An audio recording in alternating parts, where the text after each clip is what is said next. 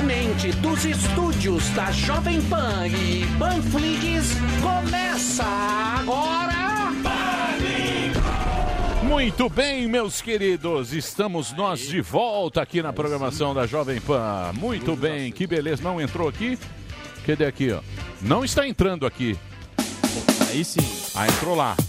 Entrou o Reginaldo. Obrigado, Reginaldo. Estamos de volta. Panicote no ar, meus amores, diretamente dos estúdios tubaínicos da nossa querida Panflix. Estamos aqui mais uma vez com o programa Pânico, usando todos os recursos possíveis. Tem gente tomando cloroquina, tubaína e até semente do pastor Valdomiro. Tá valendo tudo isso, sabe por quê? Porque a gente continua firme aqui e forte. Por isso nós temos este lema maravilhoso que é um sorriso no rosto e a toba na mão. Sempre é claro alertando a população. A população para usar máscara.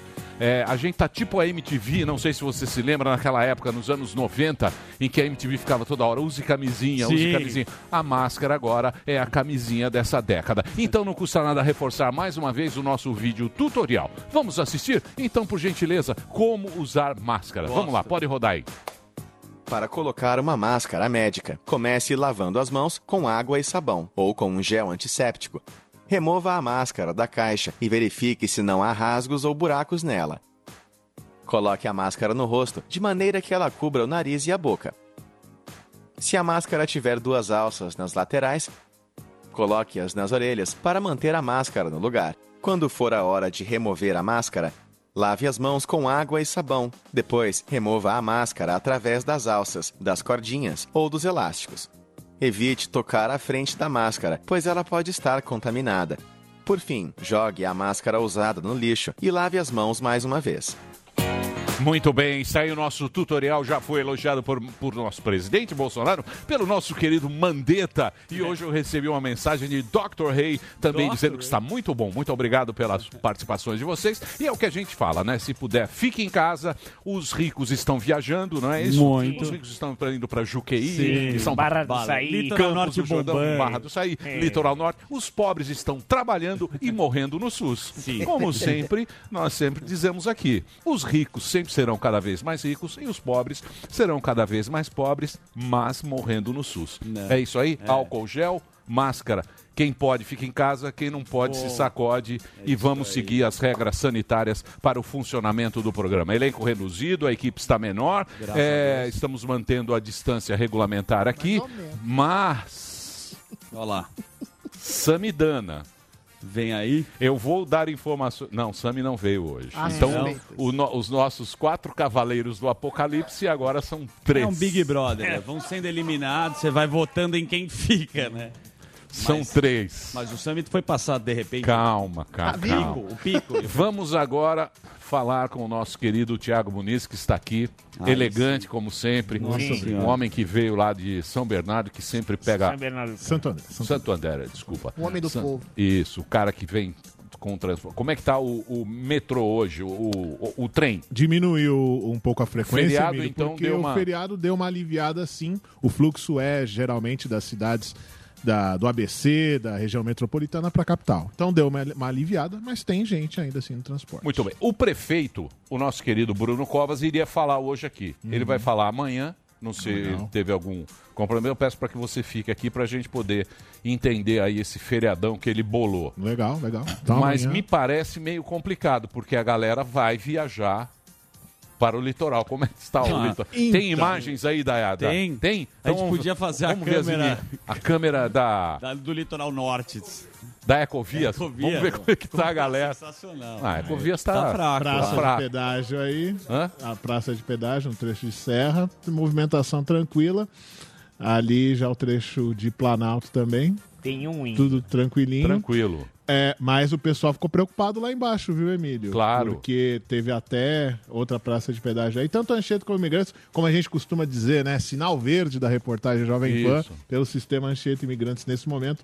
É isso que nos mostram E o aí tempo tá as bom? câmeras da Ecovia. O tempo tá Sim. bom, tá um, como a gente também fala, um feriado bem aproveitável, né? Aquele, Exatamente. aquele feriado que dá uma. Dá uma O Daniel Zuckerman vai para Juqueí fazer uma Vai. festa, mas muito íntima, né? Vai. Sim, é uma sim. festa que eu não posto na rede social. Eu só fico na festa.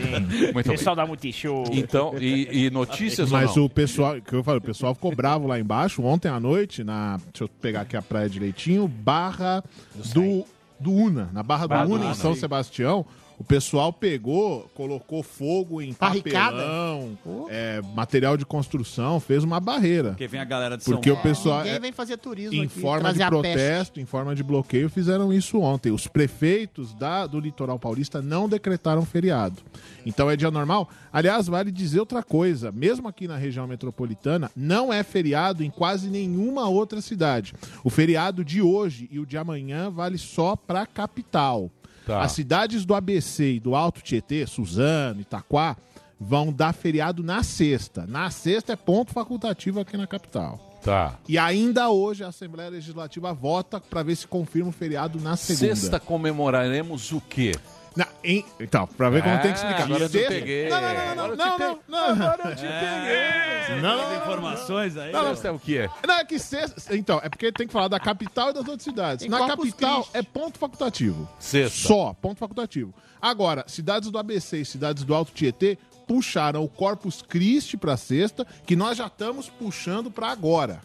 Tá. Então é por isso que tem essa, essa Entendi. diferenciação. Mas, enfim, pessoal, e no litoral não tem feriado nenhum. O pessoal não fez feriado no litoral. E os prefeitos, alguns prefeitos estão bravos. É, eles, o que, que eles estão fazendo? Estão fazendo a chamada barreira sanitária. Eles não estão fechando o acesso à cidade. Você para lá com o seu carro, mede a temperatura, pergunta para você o que, que você veio fazer. É, enfim, tem- e, e se você apresentar qualquer si- sintoma, você é direcionado para uma unidade de saúde. Cidades do Vale do Ribeira, que é lá para baixo, litoral bem sul de São Paulo, é, Pedro de Toledo, Peruíbe, Itanhaém, essas, depois de um pedido do Ministério Público, conseguiram é, proibir a entrada pelas estradas. O acesso para essas cidades está proibido por liminar concedida a pedido do Ministério Público. Muito bem. Hoje, eu acho que também vale dizer, Miriam, é importante, saiu hoje de manhã a orientação do Ministério da Saúde permitindo o uso da cloroquina em casos leves da doença. Isso era um fator mais que conhecido de atrito entre o presidente Jair Bolsonaro, antes com Mandetta, depois com Taish.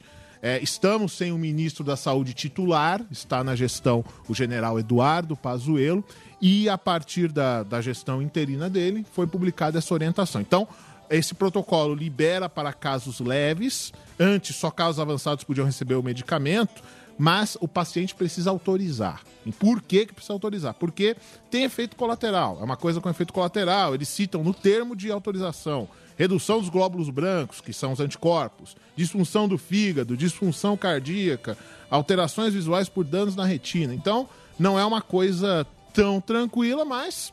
é, e, e- nem tem a eficácia tão comprovada assim.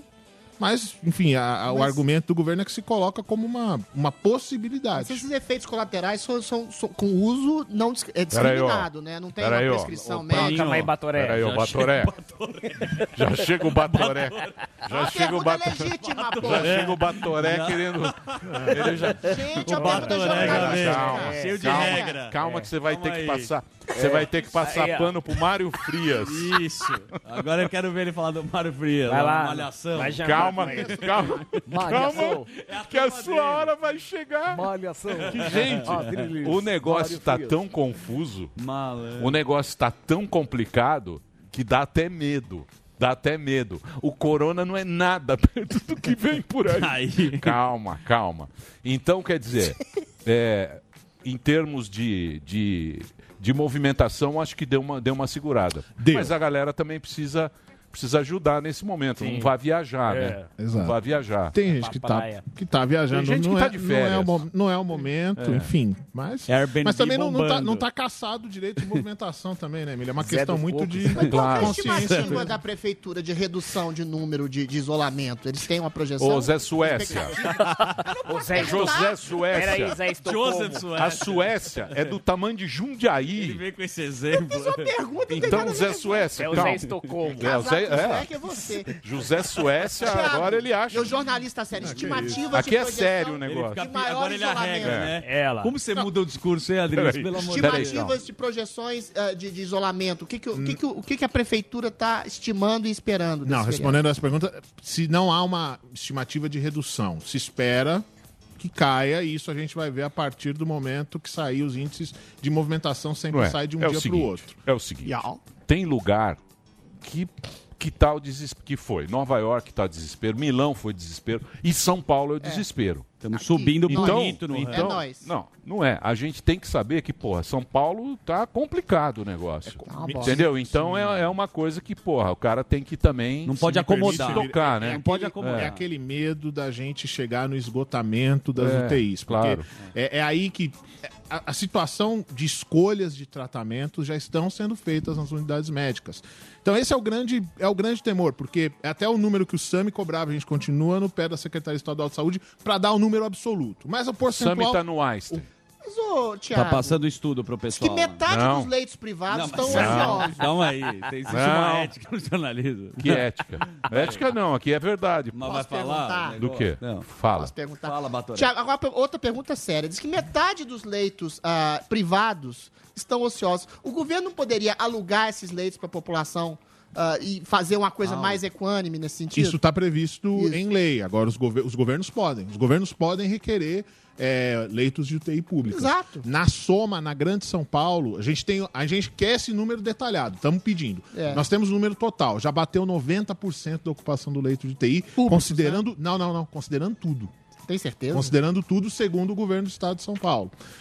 Então, na região metropolitana. Então, A esse é o. No... Tem um hospital que tem 500 leitos ali perto onde eu moro, inclusive, na, na, na, na Brigadeiro. Ô, Zé Suécia, aqui é Brasil, é São Paulo. O negócio tá complicado, Calma, ó, tem esse feriado, fica em casa, pô. Não vai sair. Fica em casa. Se pode ficar em casa, Isso, fica em fica em casa. pô. casa. Deixa quem tem que sair, os caras do rap, Isso. essa galera que tá aí, levando comida, esses caras têm que trabalhar. Esses caras têm que trabalhar, vão trabalhar de máscara. É o que a gente fala todo dia aqui e o nego enche o saco. Sim. E fica enchendo o saco. Nego viajando, indo lá, o Daniel Zuckerman. Você fica falando fazendo de mim, já, jamais. Pugliese. Você pode... Pugliese, Eu faço... Delari. Eu, Delari eu sair ligado. de casa. Então é o seguinte, Não vem não, Zé não saio Jovem tá saindo pra pescar lá. Não vou, não. Vai lá, o Emílio pesca e eu vou Não vou, denunciar não. aqui. Pesca que Chama pague. a turma do todos pesqueiro fechados. lá. Todos fechados os Vai lá. Vai Todos. correr no Não. pesca e paga. Eu não saio da tá Jovem Pan, eu durmo no sofá do Tutinho. O Todo Emílio dia. pega o patins e Então grande. é o seguinte, é isso aí, né, Tiago? É isso, A recomendação que a gente dá é, porra, vamos segurar aí essa onda. Eu acredito que ninguém ficou feliz com esse feriado, foi um feriado esquisito. A gente também não gosta de política pública feita assim, deu certo, não deu, mas os caras estão no desespero. É não isso aí. Exato. É, é um desespero isso aí de fazer essa- emendar o feriado aí, que é justamente para isso, para ninguém que tá dando mole não dá mole.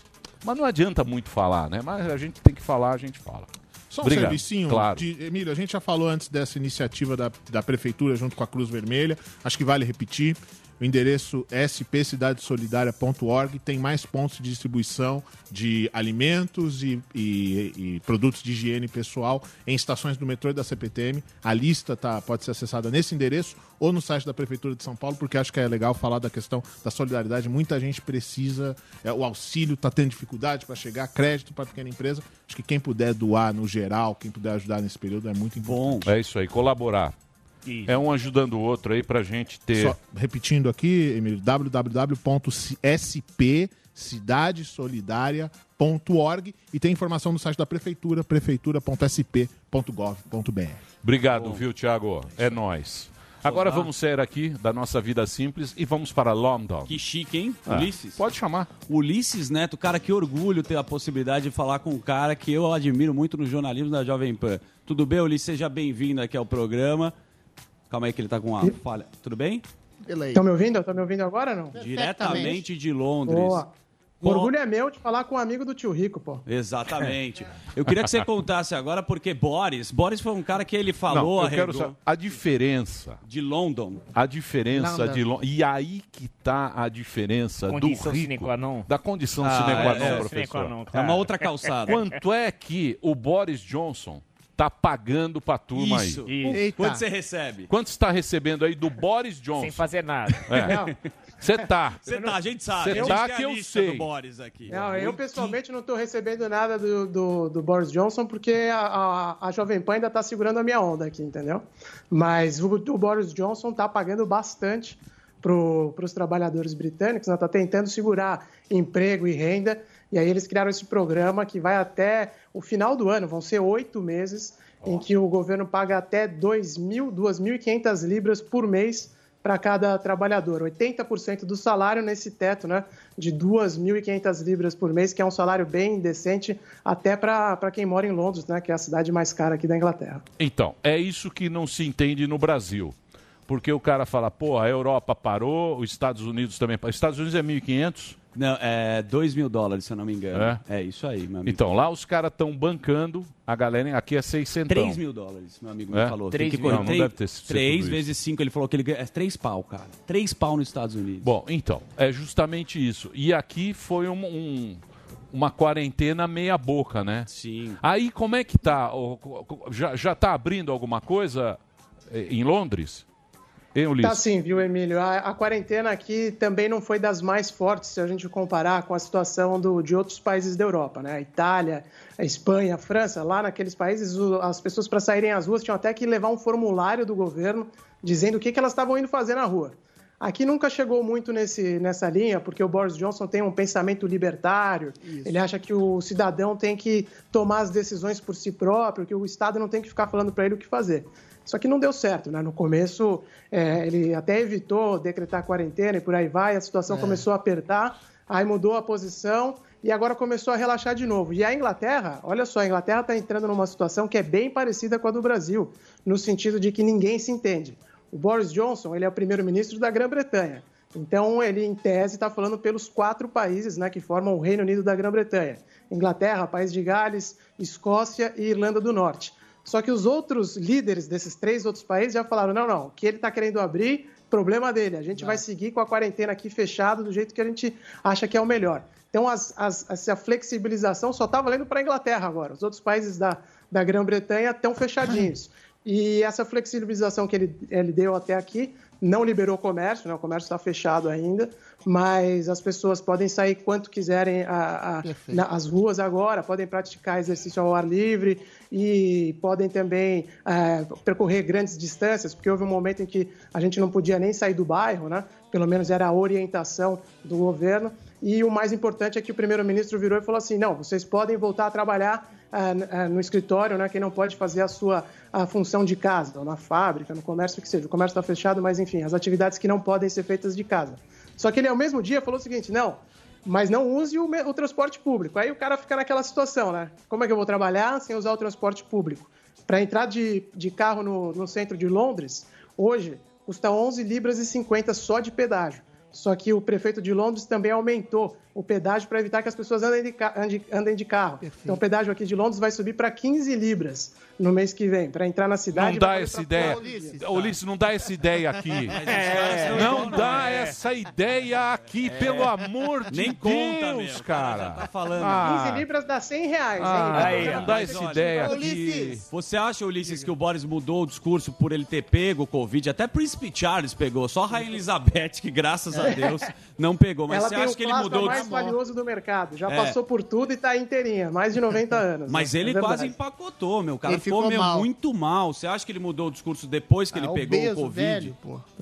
É, ele mudou um pouco, sim. Ele ficou bastante chocado ali eh, na primeira, no primeiro pronunciamento dele depois que saiu do hospital. Ele foi para o hospital público, hein? Ficou doente, ficou na- na- foi levado para UTI e ficou em hospital público. Que eu posso ir lá hoje e entrar também. E se eu pegar Covid, eu posso ser tratado lá. Mas enfim, aí, quando ele saiu do hospital, ele virou e fez um pronunciamento muito emotivo. E a gente pôde sentir que ele estava ali querendo estimular as pessoas a levarem cada vez mais a sério. Só que a questão é a economia. Ele também está preocupado com a economia e agora tentou abrir aí um pouquinho para ver se as pessoas voltam a trabalhar. Você Perfeito. gosta Ulisses. dele? Peraí, só um segundo. Calma aí, calma, que você vai, você vai passar pano daqui Só a pouco. uma. Você gosta dele, do, do Boris Johnson? Ele deu o nome do, do não, é filho. Ele deu o nome do filho dele, dos médicos que cuidaram É dele. lindo, Bonito, lindo. né? Mas É, eu queria bem fazer uma populista. pergunta pragmática. Ulisses, Ulisses. Calma, Deixa eu te através fazer do apresentador. pergunta. Vai, deixa ele fazer, É, vai. Ulisses, tá é importante. Tá vendo vou por quê? dizer. É, todos os países que voltaram da- da- do lockdown ou do isolamento estão registrando uma piora no índice de transmissibilidade. A única que não teve isso é a Suécia, que o grau de Mas transmissibilidade tem morreu caído. Presta gente atenção. pra cacete. Tem caído. Morreu É o 4 Sexto. mil Tem caído a Suécia. transmissibilidade hein? Morreu, paulatinamente. morreu 200 na Mas Noruega, eles estão- 200 na Finlândia Mas na e segunda 4 mil onda, na eles vão estar Suécia. imunes. Deixa não eu fazer a sei, pergunta. não Calma, tem. Deixa eu fazer a pergunta. Puta, Zé Suécia Nossa, agora. Deixa eu fazer a pergunta. O José Maria O Ju Suécia. é Ele quer ter razão em tudo. o Licinho, todos os países, Alemanha e outros, eu não sei como é que é o caso da Inglaterra, é isso que eu queria te perguntar. Ah, é, perceberam um aumento no grau de transmissibilidade da- do Covid-19 depois que reabriram. A Suécia tem investido exatamente ah, na imunidade de rebanho e parece que o grau de transmissibilidade tem caído paulatinamente. Eles estão apostando numa segunda onda que eles vão estar praticamente imunes. Eu queria te perguntar exatamente isso. A Inglaterra já tem algum registro desse Pergunta aumento longa. de grau de transmissibilidade ah, do Covid após a- o afrouxamento das regras de isolamento ou não? Então, esse é um tema muito importante mesmo. É a chave do governo agora na conversa com, com a população é sobre esse que eles chamam de R number, né, que é o número R né, de Exato. contaminação, de taxa de reprodução. E aí o que eles estão falando aqui na Inglaterra? É, esse R number, né, o número R, tem que ficar abaixo de 1.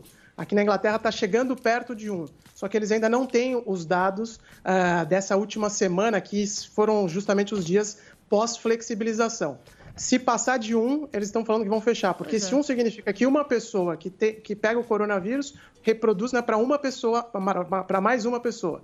Então, se a gente chegar numa taxa 2, 3, aí no Brasil nem sei em quanto está, mas. Aqui não É. tem esse É número. 2,7 aqui. é. Não, não, Não, aqui... isso é muito alto. É, não É tem alto, porque não tem é teste. O Brasil não tem Exatamente. teste. Não dá para É. comparar. Aqui Então, o teste. sobre a Suécia, a questão da Suécia que é importante também é o seguinte: de fato, a Suécia não seguiu os outros países da, da região dela, nem da Europa, ficou semi-aberta, porque a, a Suécia também teve distanciamento social, tem até agora. Sim. Ela fechou a aula para quem tem acima de 16 anos, proibiu reunião, né, encontro de, de mais de 50 pessoas, então também teve distanciamento social por lá, mas não igual aos outros países da Europa. Só que hoje ele é o pior país entre os nórdicos. Os, os vizinhos estão super preocupados. É mais ou menos o Paraguai e a Colômbia falando do Brasil, porque a situação lá está bem ruim também na Suécia. E se a gente pegar os números da- só da última semana da contaminação per capita por lá, a Suécia está com uma taxa que é uma das maiores do mundo. Já, tá, já passou até o Reino Unido, que é o país que tem ah, um grande número aqui na Europa. Então a situação na, na Suécia também não é boa. Agora, tá criando como o imunidade de Adriles rebanho, falou, né? Não, é, é o que você o- falou. O Johan Gisser, imunidade que ele fala que os pode- outros países da Europa eles estão distribuindo os mortos. É uma Mas é que meio morre terrível. muito. Não, mas eles já estão o criando problema- imunidade de rebanho. Não o grau tem de imunidade de rebanho lógico que nenhum, tem. lógico que Tá não. diminuindo Não tá- paulatinamente. Você não sabe. Ué, eu Ah, li tá, não tá ontem. Leu. Na Ninguém Leu. sabe. Jornalista de Facebook. Deixa eu falar. Deixa eu falar. É o seguinte, a realidade, essa, essa, esse vírus, Uhum. Que a gente está com esse vírus há três meses, ninguém sabe nada. Tudo é novo. É tudo achismo, Não, é é. tudo blá blá blá, O grau de é tudo conversa. dá pra saber. Não É. tem jeito de ficar Dá pra ciência. O que, que a ciência faz em três meses em medicina, cara? Dá pra saber que Não, tá que a gente transmitindo sabe nada. Esse, esse tipo é- Ulisses, é, é desculpa, aferido. viu? O Adriles vem aqui, a é, gente fica é. muito. Tumultua. É o dedão A gente quer amarrado, saber é do. Imperial College, né? Que a gente tem o Summit que coloca... Não, é lá, é de Londres. Muito bem. Posso né? fazer uma pergunta? Errou é tudo. Pode fazer rapidinho. mudando muito rápido, né? É. E a Suécia está sendo um caso que pode, pode dar certo. Pode dar certo, mas Viu? pode dar errado também, né? Então, Vai se não. der errado, morreu É, gente mas e o pra caramba. custo? E o custo? Então, Quem é que É, paga? os benefícios de emprego, economia arruinada, a gente passando fome, que a gente vai ter de ter se fechado. Mas vai assim, ser ruim de todo jeito. Não, mas existe uma coisa chamada trade-off. da Você tem que fazer uma coisa em detrimento de outro. Não, mas a economia é ruim Pera na aí. Suécia porque ela é interligada com todos os outros países. Mas Exato, assim, exatamente. a queda do PIB dela foi 0,3%. A queda do PIB da, da- de toda a Europa, da União Europeia, foi de 1%. Existem escalonamentos, assim, existem Mas diferenças. queira- Só defende em economia. Você só fala Tenha humildade, falei, eu errei. Eu não É errei. bonito isso. Eu não- eles estão criando imunidade de rebanho. Ele- os outros países da unidade da, da, Ele da quer União ter razão, Europeia né? estão Tá bom. distribuindo Tá certo. Ó, atenção, Suécia. Maravilha, parabéns. Saudades do Sami. Trabalho fantástico. Viva a Petela. Parabéns, parabéns, a Parabéns, você o também. diplomata do... Daquele aquele meio bichoso. Aquele toquinho bichoso. Aí, pronto. Tá resolvido. Posso Ô, fazer uma última pergunta pro Ulisses? É Pois rápido. não, pois não. Ô, Ulisses, é, os países estão é, é, ensaiando né, um corte com, com a relação com a China é, depois dessa pandemia. Eu queria saber se aí no Reino Unido existe alguém do governo ou o governo já sinalizou que vai cortar alguma relação comercial com a China. A China é dona de tudo aqui. É, China, China e árabes são os donos aqui na Inglaterra, no Reino Unido. É muito difícil falar que vai cortar a relação. O governo aqui está querendo estudar o que eles estão pedindo, ainda com cuidado, né, para não ofender a China, é, saber de onde veio a origem, né? Tentar entender melhor o vírus, porque como o Emílio falou, a gente ainda sabe muito pouco ainda sobre o vírus. Nós já tem as informações dos últimos meses, é claro, mas ainda precisa estudar mais. Então, o governo britânico não está seguindo esse caminho de, de atacar a China para nada. Tem um debate muito forte que está acontecendo agora aqui no Reino Unido, que vai chegar no Brasil também, é, no mainstream, que é o do 5G, porque o 5G, a China é muito mais avançada eh, que os Estados Unidos nessa tecnologia e está colocando equipamento aqui, está investindo aqui no Reino Unido para ter a tecnologia 5G implementada de forma mais rápida.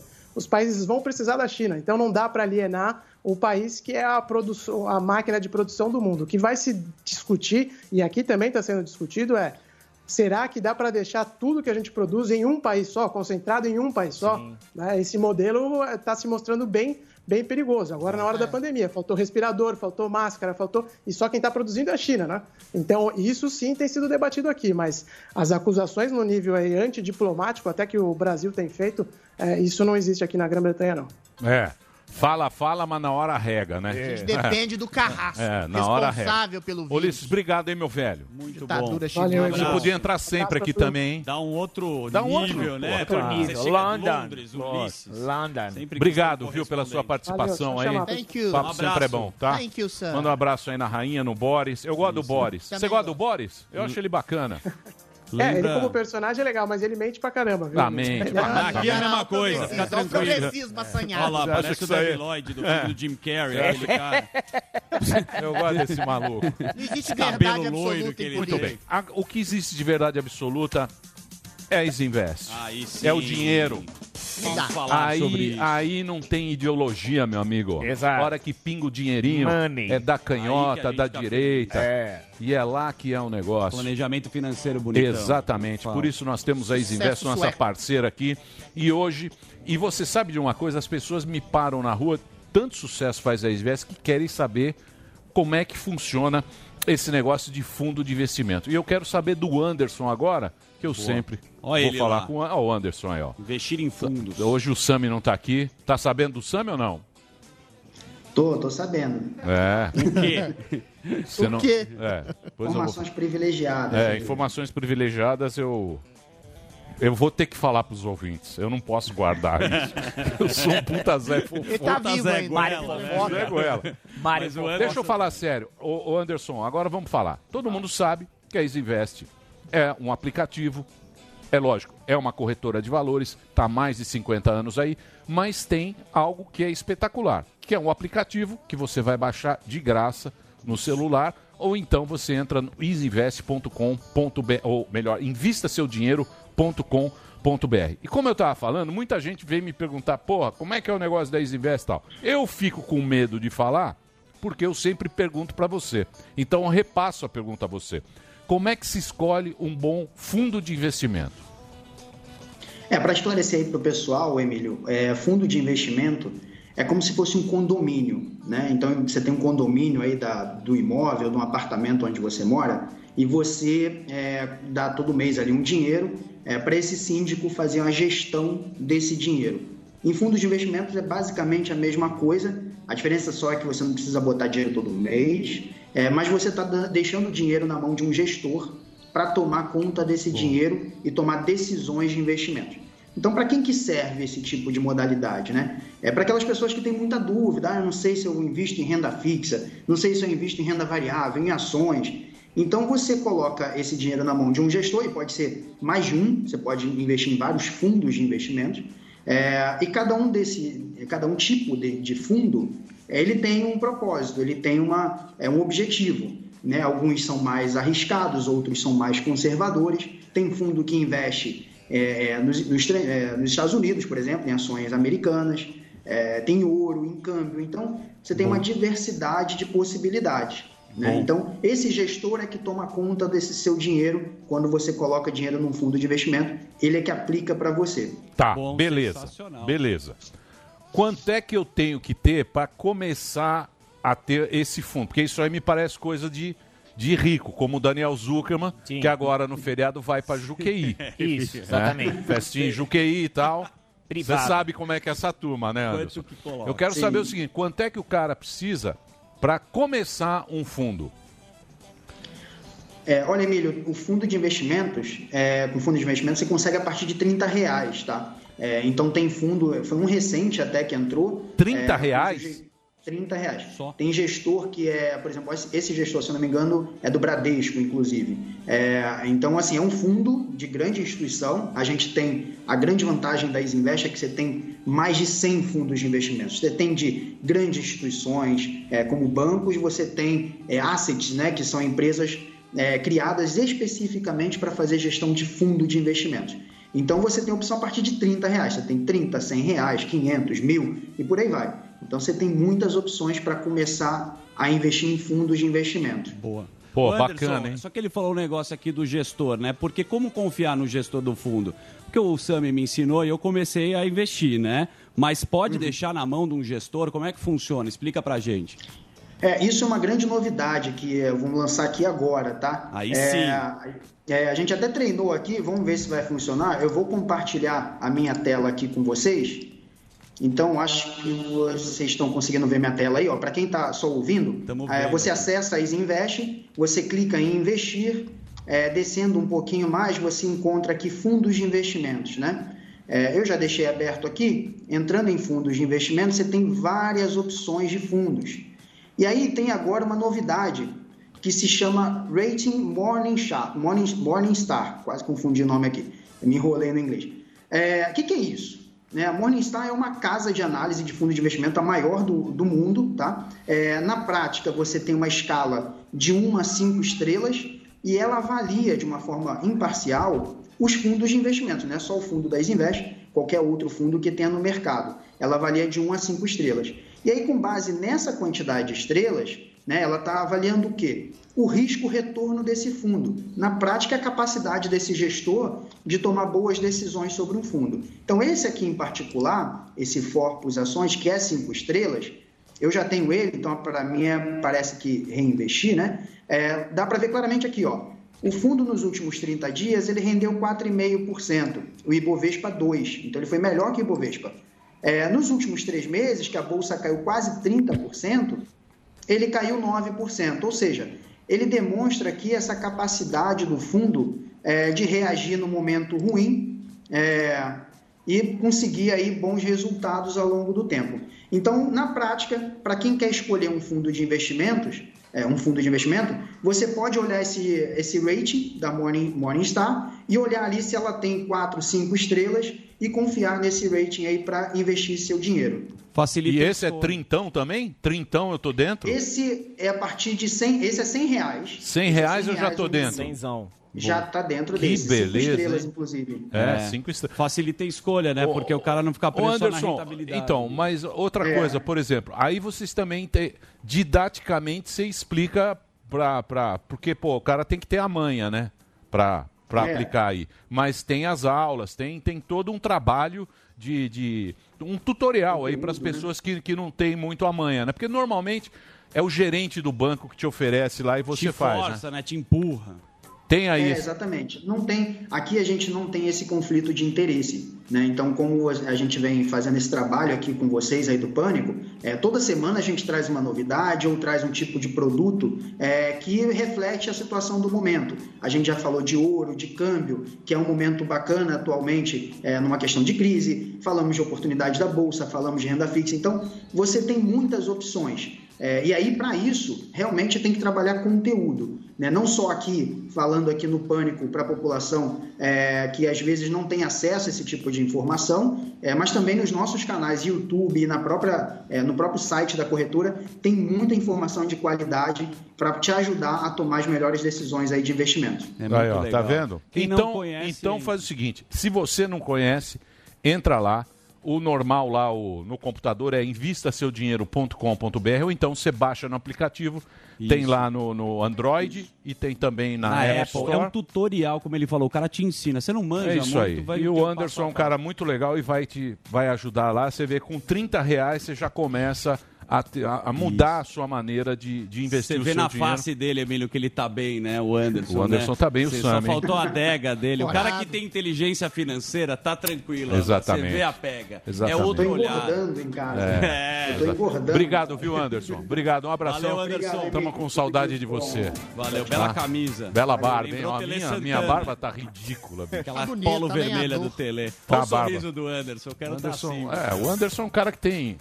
Cara que, Anos. o cara que poupa, Gênio nesse também. momento, ele tem um respiro, né? Retaguarda, Emilhão. Que nem Longo nós prazo. aqui. Nós estamos esperando. Gel, Agora ó. que a gente tá Ó. pegando a manha. Gel, ó, Agora. álcool 100. Agora a gente aprendeu. E o Sam, hein?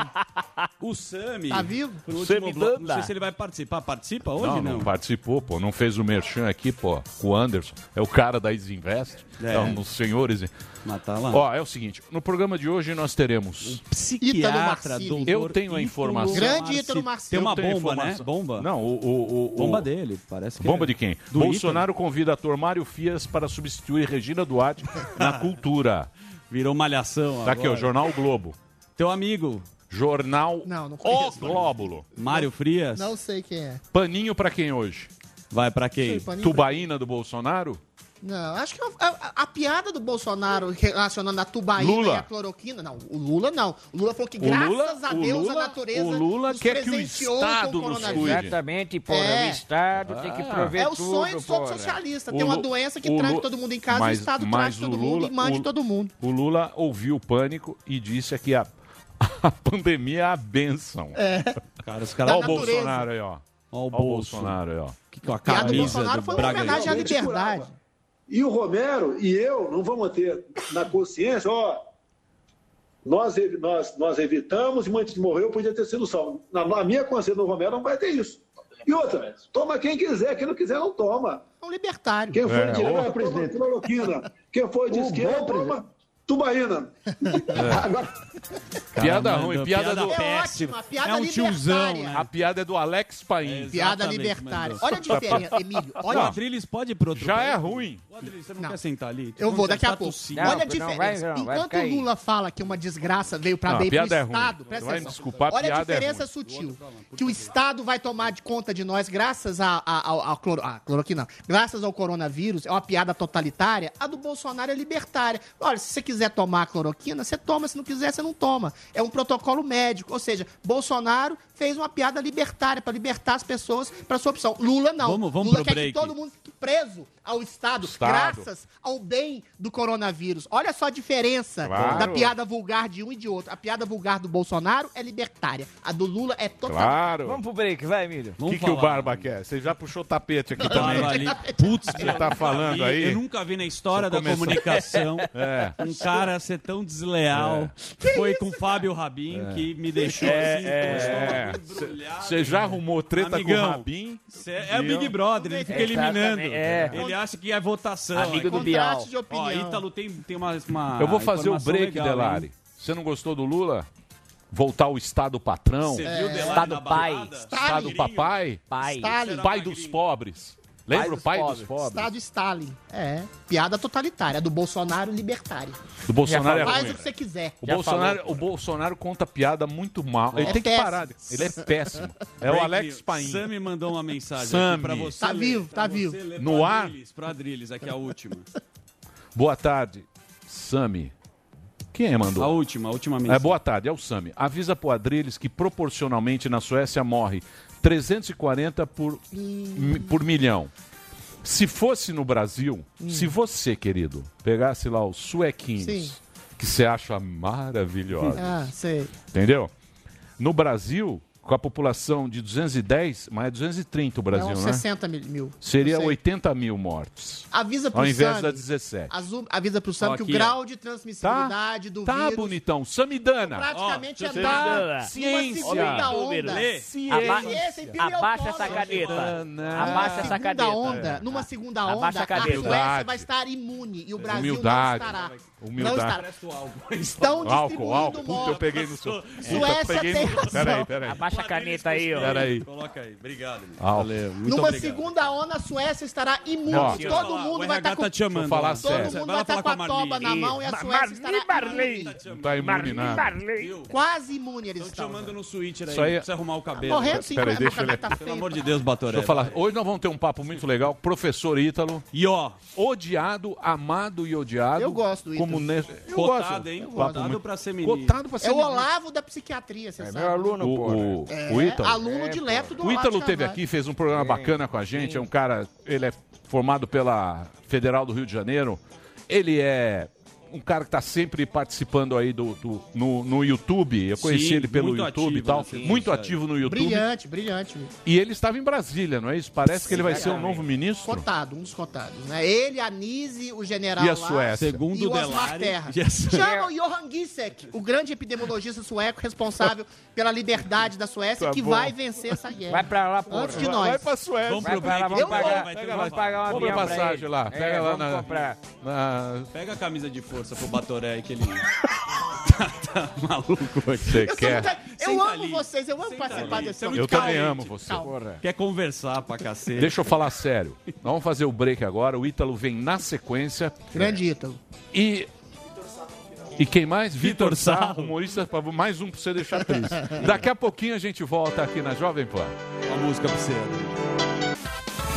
Esse programa é um lixo. Jovem Pan. Muito bem, meus amores, estamos de volta aqui na programação da Jovem Pan pela Panflix para todo o Brasil, nesse feriado muito maluco que a gente está vivendo aqui, que é um jeito de segurar a galera em casa, você que pode ficar em casa, você que não tem trabalhar, não tem que fazer entrega, não tem que nada, fique na sua casa, não entra nessa de viajar não, que é uma puta cagada, você vai levar vírus aí para as outras cidades que às vezes não tem. Então fique em casa que é o momento que a gente tem de colaborar aí com as autoridades e colaborar com os caras que estão que estão aí os vulneráveis, como eles chamam, né? Que é os velhos, as pessoas aí que tem problema tal e não sei o quê, pro cara não ir pro saco, né? Porque muita gente está morrendo, já chegamos perto de 20 mil pessoas, Caraca. é muita gente está morrendo e muita gente vai morrer. Então o que, que a gente, o que a gente puder fazer nesse momento é importante, né? Isso, e não pode acomodar. Exatamente. O ser humano acomoda. Exatamente. É isso aí, bichão. Então nós vamos agora conversar com ele. Pode Bom. chamar, meu querido Zuzu, você que está muito calado. Ito, eu não. Ítalo É. Marcilli, ele é médico psiquiatra formado pela UFRJ, é médico perito e chefe de diversas comissões hospitalares. Ele será talvez o nosso ministro da Saúde. Ítalo, você está aí? Eu já faço a primeira pergunta que é uma exclusiva. Cadê o Ítalo? Aí. Aqui. Boa tarde, Fala, cara. professor. Seja bem-vindo ao programa Pânico, Daniel Zuckerman. A primeira pergunta já é essa, cara. Você tá com informações. Então, temos informações. Vai para Brasília mesmo? Estava em Brasília. Estava em Brasília, você Vai vai de ser novo. ministro da Fez Saúde. campanha. Então, Daniel, o presidente hoje de manhã informou que o general Pazuello continua interinamente no cargo sem, sem data para sair de lá. Hein? Não sei se vocês estão com essa informação na mão, mas foi divulgado hoje pela manhã. Estava numa coletiva, estava falando com os garis, se eu não me engano, e ele falou que o general Pazuello continua no cargo, coisa que eu acho muito acertada. Eu acho muito, muito acertado o presidente botar uns panos quentes aí nessa história, né? De quem, qual que é o nome, quem que vai para o cargo. Quer dizer, o Taish, que é um excelente médico, né? O, o Nelson Taish, um puta oncologista, cara bom, né? Acima de, enfim, não, não se discute a capacidade técnica dele, mas não aguentou o cargo, ficou 28 dias só. Eu acho que seria realmente muito arriscado para o governo colocar mais uma pessoa lá, é, enfim, com risco de, sei lá, não aguentar pressão, etc. Você acha que ele- acabar sofrendo, Ô, Ítalo, é, você- sofrendo Ah, você acha que ele, ele espanou? Ele não aguentou? Ele espanou o, o, o Taish? Eu acho que o Taish, eu, eu não conheço o Taish pessoalmente, tá? Eu tenho ótimas referências do Taish por colegas médicos, né? Então, ele como médico, como eu falei, ele é excelente. Agora, ali, né, o Brasília é um moedor de almas e de carne, né? Brasília é um negócio de outro mundo, assim. O sujeito ele tem que ter um tipo de personalidade que, em primeiro lugar, o sujeito ele não pode, ele não pode ter amor à própria imagem, né? O sujeito que vai para Brasília achando que vão falar bem dele, vão incensá-lo, como em geral acontece com esses médicos tradicionais, né? Quer dizer, imagina só, o Nelson Tati, doutor Anise, esse Pessoa assim, pessoal acima de qualquer suspeita, pessoal reconhecido internacionalmente, pessoal assim, é, medicamente maravilhoso, vai assumir o cargo, vai assumir a pasta, aí começa essa mídia podre, né? O pessoal com a fraldinha suja, esses bebezões aí de redação, começam a inventar um monte de palhaçada sobre né, a vida pessoal dos sujeitos. Eles, obviamente, não aguentam, e nós tem porque muita gente, não é personalidade mesmo, né? Não é vocação, não aguenta, espana, né? Vai embora. E talvez tenha até feito certo para preservar a carreira dele, né? Então, acabou indo embora. Eu não sei, eu não sei da história exata do que aconteceu com, com o ministro Tais. Eu né? gostaria- Mas o, o presidente falou lá que, que o general Pazuello, que é um homem operacional, né? Operacional, vai continuar no, interinamente no cargo sine die, sem data para ir embora. É, ele, Essa, essa foi a última informação é, que eu tive. ele já era o cara que tava meio como gestor ali, né? Cuidando da onde vai o medicamento, tá? Ele já tava meio que nessa É. função, né? Na secretaria executiva, né? É, Ele tem uma, é. tinha uma função de executivo. né? E é uma pessoa muito competente, Emílio, eu acho, né? Um cara é um milicão, né? Operacional de tropa, é, é, de logística, né? Tem um, tem um perfil para fazer os recursos chegarem. Né? A gente sabe que hoje, por exemplo, o... eu estava ontem conversando, estava lá em Brasília numa reunião. Como é que vocês descobrem esse negócio? hein? Isso é uma Ah, pergunta. amigo, Vocês aqui são é bicho mesmo. jornalismo quê? investigativo. Caralho, eu, Tem- eu fui, é. né, A gente tem as informações. Pra mim.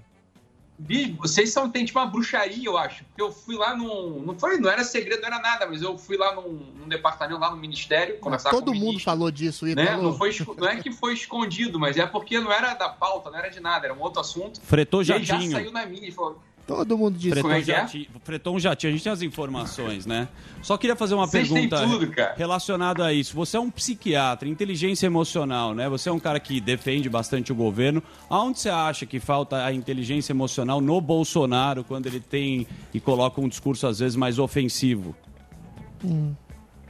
Então, Daniel, não sei se você é, concorda, né? Vai concordar com isso aí. Mas, porque, na verdade, essa é uma das grandes críticas, né? Uma das grandes críticas é a linguagem. Na minha opinião, na minha visão, né? Não só como psiquiatra, mas como analista de comportamento, eu acho que é justamente o inverso. E não é só uma questão de achismo. Os dados são: o Bolsonaro venceu a eleição, falando desse jeito. Concorda? Eu acho que no Brasil, um dos grandes problemas, que é uma crise civilizacional, é o problema da falta do domínio da linguagem. As pessoas estão amordaçadas, ninguém mais consegue falar aquilo que percebe na realidade. É o que o pessoal chama de politicamente correto, mas a gente tecnicamente pode chamar de nova língua. É como se fosse assim: ó, há expressões proibidas, que ao dizê-las, você se torna um crápula. Você nem gente é. O pessoal não fala essa expressão hoje em dia, nem gente você é. Como se você pudesse executar um sujeito só porque ele fala algo que está um pouco distante da média. Eu acho, Daniel, na verdade, que, pelo contrário, a minha visão é que o presidente deveria se comunicar mais e não menos. Eu acho que o presidente deveria levar esse tom, essa linguagem dele, que me parece, na maior parte das vezes, adequada, né? Porque o pessoal recorta o que ele fala, como fazem com a gente aqui, né? É, recorta o que ele fala e realmente você pode, é, você pode falar que o Hitler, por exemplo, era um sujeito super liberal e bonzinho. Né? Do mesmo jeito, você pode falar que a Madre Teresa de Calcutá era uma tirana. Isso aí depende do recorte da edição. Todo mundo sabe que é assim que funciona. Agora, na minha opinião, o presidente Bolsonaro deveria semanalmente, em rede nacional, se comunicar com a população. O povo gosta dele. Gosta do que dele? Gosta da personalidade, do jeito que ele fala. Essa piada aí da tubaína, que o Adrilho estava fazendo a análise sociológica da piada da tubaína, que eu ri pra cacete. E Eu ri mais. A piada é uma bosta, a piada é horrorosa. Tá? A piada é muito Mas ruim. Mas a análise é boa. tiozão do churrasco. Porra, é pior que o tiozão do churrasco. Mas, cara, tu, mas tu não gosta do tiozão do churrasco? Mas É a análise libertária é boa, né, pô? No churrasco eu É gosto. isso que eu tô falando, Adriles. Da tua, da tua análise eu gostei. Eu falei assim, é isso que o povo quer, tá entendendo? Porque são as Verdade. entrelinhas que o cidadão médio, ele não vai conseguir explicar como a Adriles explicou. Mas ele captura, ele capta. Ele capta. Ó, quer tomar cloroquina? Toma. Se não quiser, toma tubaína. Libertário. É a Ao contrário do Lula, que quer que o Estado tome contrário do conta da gente. Lá vem ele. É ao contrário do Lula. O Lula é o pai dos pobres, papai dos pobres, pô. É. Eu tenho uma pergunta aqui pro, pro Ítalo. Professor, aqui. quem é? Professor Vila? Sim, sim, tem uma pergunta aqui, porque a ala dos olavistas, né, que o senhor é um aluno do, do porno filósofo de Virgínia e tal, eu gostaria de saber se existe um, um contraponto para o senhor lá, e, e quais são, seriam as suas medidas, né, se caso entrasse para o Ministério da Saúde, desse presidente que é um pobre coitado de mente do- doentia, né, que atrapalha todas as in- instituições e tal. Então, eu entendi quem é o pobre coitado de mente doentia. Presidente. Mas é. Quem? Presidente. O presidente, meu Deus do céu, eu acho o inverso disso. É um sujeito absolutamente capaz e é uma águia, ágil. Mas olha só, vamos lá. Eu não vou ser um ministro de nada. O presidente já falou, nem eu vou ser, nem a doutora Anise vai ser, nem o, o, o contra-almirante Luiz Freud vai ser, vai ser o general Pazuello, ponto, acabou. Né? Agora, agora, você vai concordar comigo? Hum. Vai concordar comigo? Mas acho também, né? É. Mas não só que a gente tem a Petrobras. Petrobras é uma empresa de óleo e gás. Vai desde a extração até a distribuição do petróleo no posto de gasolina. Tá ok? Tá ok? Sim. Eventualmente, acontece mais cagada, né? Estoura lá um cano, um oleoduto, uma, uma plataforma pega fogo, né? Isso eventualmente, isso acontece, sei lá, a cada dois anos na história da Petrobras. O que, que existe dentro da Petrobras? Um comitê de controle de crise. Por quê? Por que, que tem que ter o comitê de controle de crise? Porque a crise não é a vida ordinária da empresa. A crise não é o que acontece diariamente. Dito de outro modo, estão, morreram 17 mil pessoas tá, de coronavírus. Tem 250 mil contaminados. Agora, no SUSão de meu Deus, né? No SUSão de meu Deus, a vida continua. Ó, o sujeito que tem esclerose múltipla continua tendo. O sujeito que é cardiopata continua sendo. O sujeito onco- oncológico continua precisando de quimioterapia. Né? O hipertenso, o diabético, o sujeito que acabou de se acidentar. Concorda? Esse sujeito ele continua se acidentando e essas mortes, essas sim, são infinitamente superiores às mortes do corona. Então, vamos, vamos pegar aqui o exemplo da Petrobras que eu acabei de dar. Que eu acabei de dar. Em, no caso, você perguntou, se no caso de se eu fosse o 01, da- se eu fosse o, dono da pasta lá, o chefe da pasta. Olha, o Suizão de meu Deus é que precisa de atenção. Ele precisa de, ele precisa de atenção. Porque é lá que o bicho pega. É na atenção básica do diabético. É lá que a história está acontecendo. É claro que a gente tem uma pandemia, é claro que a gente tem um monte de morte, que é o comitê de crise. Então, se eu fosse o 01 da pasta, eu fortaleceria o SUS, as medidas de fortalecimento do SUS, tá? Então, as secretarias que estão vacantes, por exemplo, agora, a Secretaria de Ciência, Tecnologia e Inovação, que lá, vou daqui a pouco eu falo sobre isso, lá é o ponto central, lá é o problema dessa história toda. Lá que está o problema da história toda. A, a atenção especial em saúde, que é onde o SUS acontece mesmo. Transplante, banco de sangue, é, hospital. E montaria um comitê de crise com esses sujeitos bem pensantes aí, doutora Anise, os infectologistas, pessoal com uma puta relação internacional, né? Essa discussão aí que o pessoal falou agora, que vocês estavam é, implicando com Adriles, né? Da Suécia, vocês estavam falando da relação de mortes, o Adriles explicando muito bem a questão da segunda onda, da, da imunidade de rebanho. Uma outra coisa que tem que ser vista, ah, a Suécia certamente é um país mais velho, com gente mais velha do que o Brasil. Então, isso quem vai discutir? É o ministro da Saúde? Olha, o ministro da Saúde, ele deveria, eu acho, né? Tô, enfim, tô aqui como palpiteiro agora, já que, né? Já dissemos que o Pazuello vai continuar no cargo. Eu montaria um comitê robusto de controle de crise. O que, que um comitê de controle de crise tem que ter? Primeiro, gente técnica capacitada. Eu estou pegando isso da experiência de empresa. Gente técnica capacitada. Depois, pessoal com media training. Não tem ninguém com treinamento de mídia que consiga se comunicar com a mídia. Depois, equipe jurídica. Equipe jurídica. Porque o que a mídia faz, Emílio, vocês sabem disso. O pessoal tentou assassinar minha reputação. Também foda-se, não tem reputação nenhuma. Se quiser, também não tem como assassinar o que já tá morto, né? Então, o pessoal tentando assassinar minha reputação não consegue, porque, porra, minha reputação não existe. Então, a CNN, papelão. Como é que é o nome daquele menino? Daniel. Adjuto. Como é que é o nome dele? Daniel. Adjuto. Quem Daniel é? Adjunto. Daniel Adjuto, é. Papelão. É, é um rapaz. Que rolou. Não Falou sei que ele quem não é. era psiquiatra. É, se enrolou, porra, ó, sujou a fraldinha, encheu a fraldinha, fechou a conta do Instagram, me bloqueou, não foi homem pra, porra, mandar uma mensagem pra mim e falar assim, pô, Ítalo, foi mal aí, campeão. Desculpa aí, na próxima eu vou ser menos otário. Não consigo nem fazer isso. Falei, que mídia é essa, meu Deus do céu? O cara foi ventilar que eu não era médico, acho. Eu não sei porque eu não, eu não li, eu não vi. Me falaram, eu vi print. Que eu não era médico, é, que eu não era, não tinha feito residência em psiquiatria. Falei, o cara não pensa o seguinte, falou, cara, o cara é um pai de família, tem seis filhos, tem uma empresa, porra, é um cara que é trabalhador, tá dois anos aí fazendo um trabalho, tem a maior empresa da América Latina de desenvolvimento pessoal por assinatura, com 70 mil, é, pe- 70 mil vidas dependendo do cara. porra, uma série de relatos de gente que não se suicidou pelo meu trabalho, saiu da depressão, saiu da ansiedade.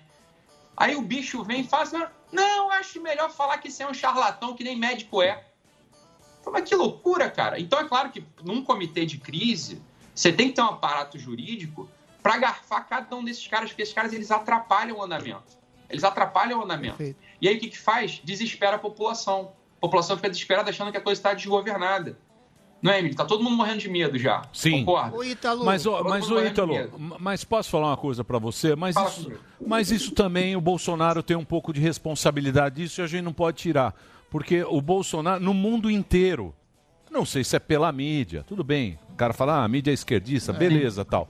Mas ele não faz nada também pra pra mudar isso aí. Você vê notícia na gringa do Brasil, meu, é só aquele negócio do Covas lá, das covas do, do Covas, é só favela e que aqui tá um desmando danado. Então, quer dizer, tá faltando a comunicação, entendeu? Eu acho que isso aí é ruim pra gente. tá sobrando Pra brasileiro é uma merda, acho também. entendeu? Pra tá brasileiro é sobrando uma mídia merda. É uma merda. também, Agora- internacional. Não, peraí, bicho. Peraí, peraí, A mídia, amarrado. o Bolsonaro, ele, ele quis bancar a briga. Ele Isso. quis bancar a briga com a mídia desde o início. Sim. Certo? Foi ele assim tá que se elegeu, inclusive. Isso, elegeu assim. Então, quer dizer, é um Mas negócio. poderia ter É complicado. Isso aí, também deixa eu falar. de Isso aí é um- uma coisa muito complicada. É uma. Ficar discutindo isso aí não vai levar a lugar nenhum. Vamos falar de outras coisas também? Não tem, né? Então deixa Só eu falar, eu tenho muitas coisas pra falar. Então fala. Tem muitas coisas pra falar. Eu queria falar de cientificismo, que é uma especialidade do meu caro Ítalo Marcílio, que é uma grande admiração minha também. A gente está usando protocolos, não estou dizendo que eles estejam todos equivocados, mas sobretudo o protocolo isolacionista, né, o mundo trancafiado, sem distinguir diferenças de localidades, de populações, de faixa etária, de faixa de, de doença das pessoas, ah, baseados num paper absolutamente equivocado do Imperial College. Errou tudo. Falou que iam morrer mais de 500 mil pessoas se a gente fizesse o isolamento vertical no Brasil. Falou que iam morrer mais de 50 mil pessoas até maio na Suécia, morreram 2 mil. Ou seja, erraram tudo. Você não acha? 4 mil. É, 40 mil que eles falaram que ia morrer. Tá. Mas eh, você não acha que está havendo uma apropriação da ciência por militantes ideológicos, ideopatas, seja na imprensa, ah, seja no setor mesmo da ciência, seja no setor ah, da intelectualidade? E isso não pode desmerecer a própria ciência em si, ah, quando se coloca um paper completamente equivocado para fazer um protocolo mundial. Você não acha que vai desmerecer a ciência e isso pode causar uma crise séria ah, em se confundir um braço da ciência, uma hipótese científica, com um método científico em si, Ítalo? Adriles, é, da última participação minha no Pânico, não sei quando foi, foi em novembro, sei lá. Parece que a gente estava fazendo já uma profecia. Pega lá. Alguém, alguém levantou a bola do cientificismo e eu cortei essa bola, lá atrás.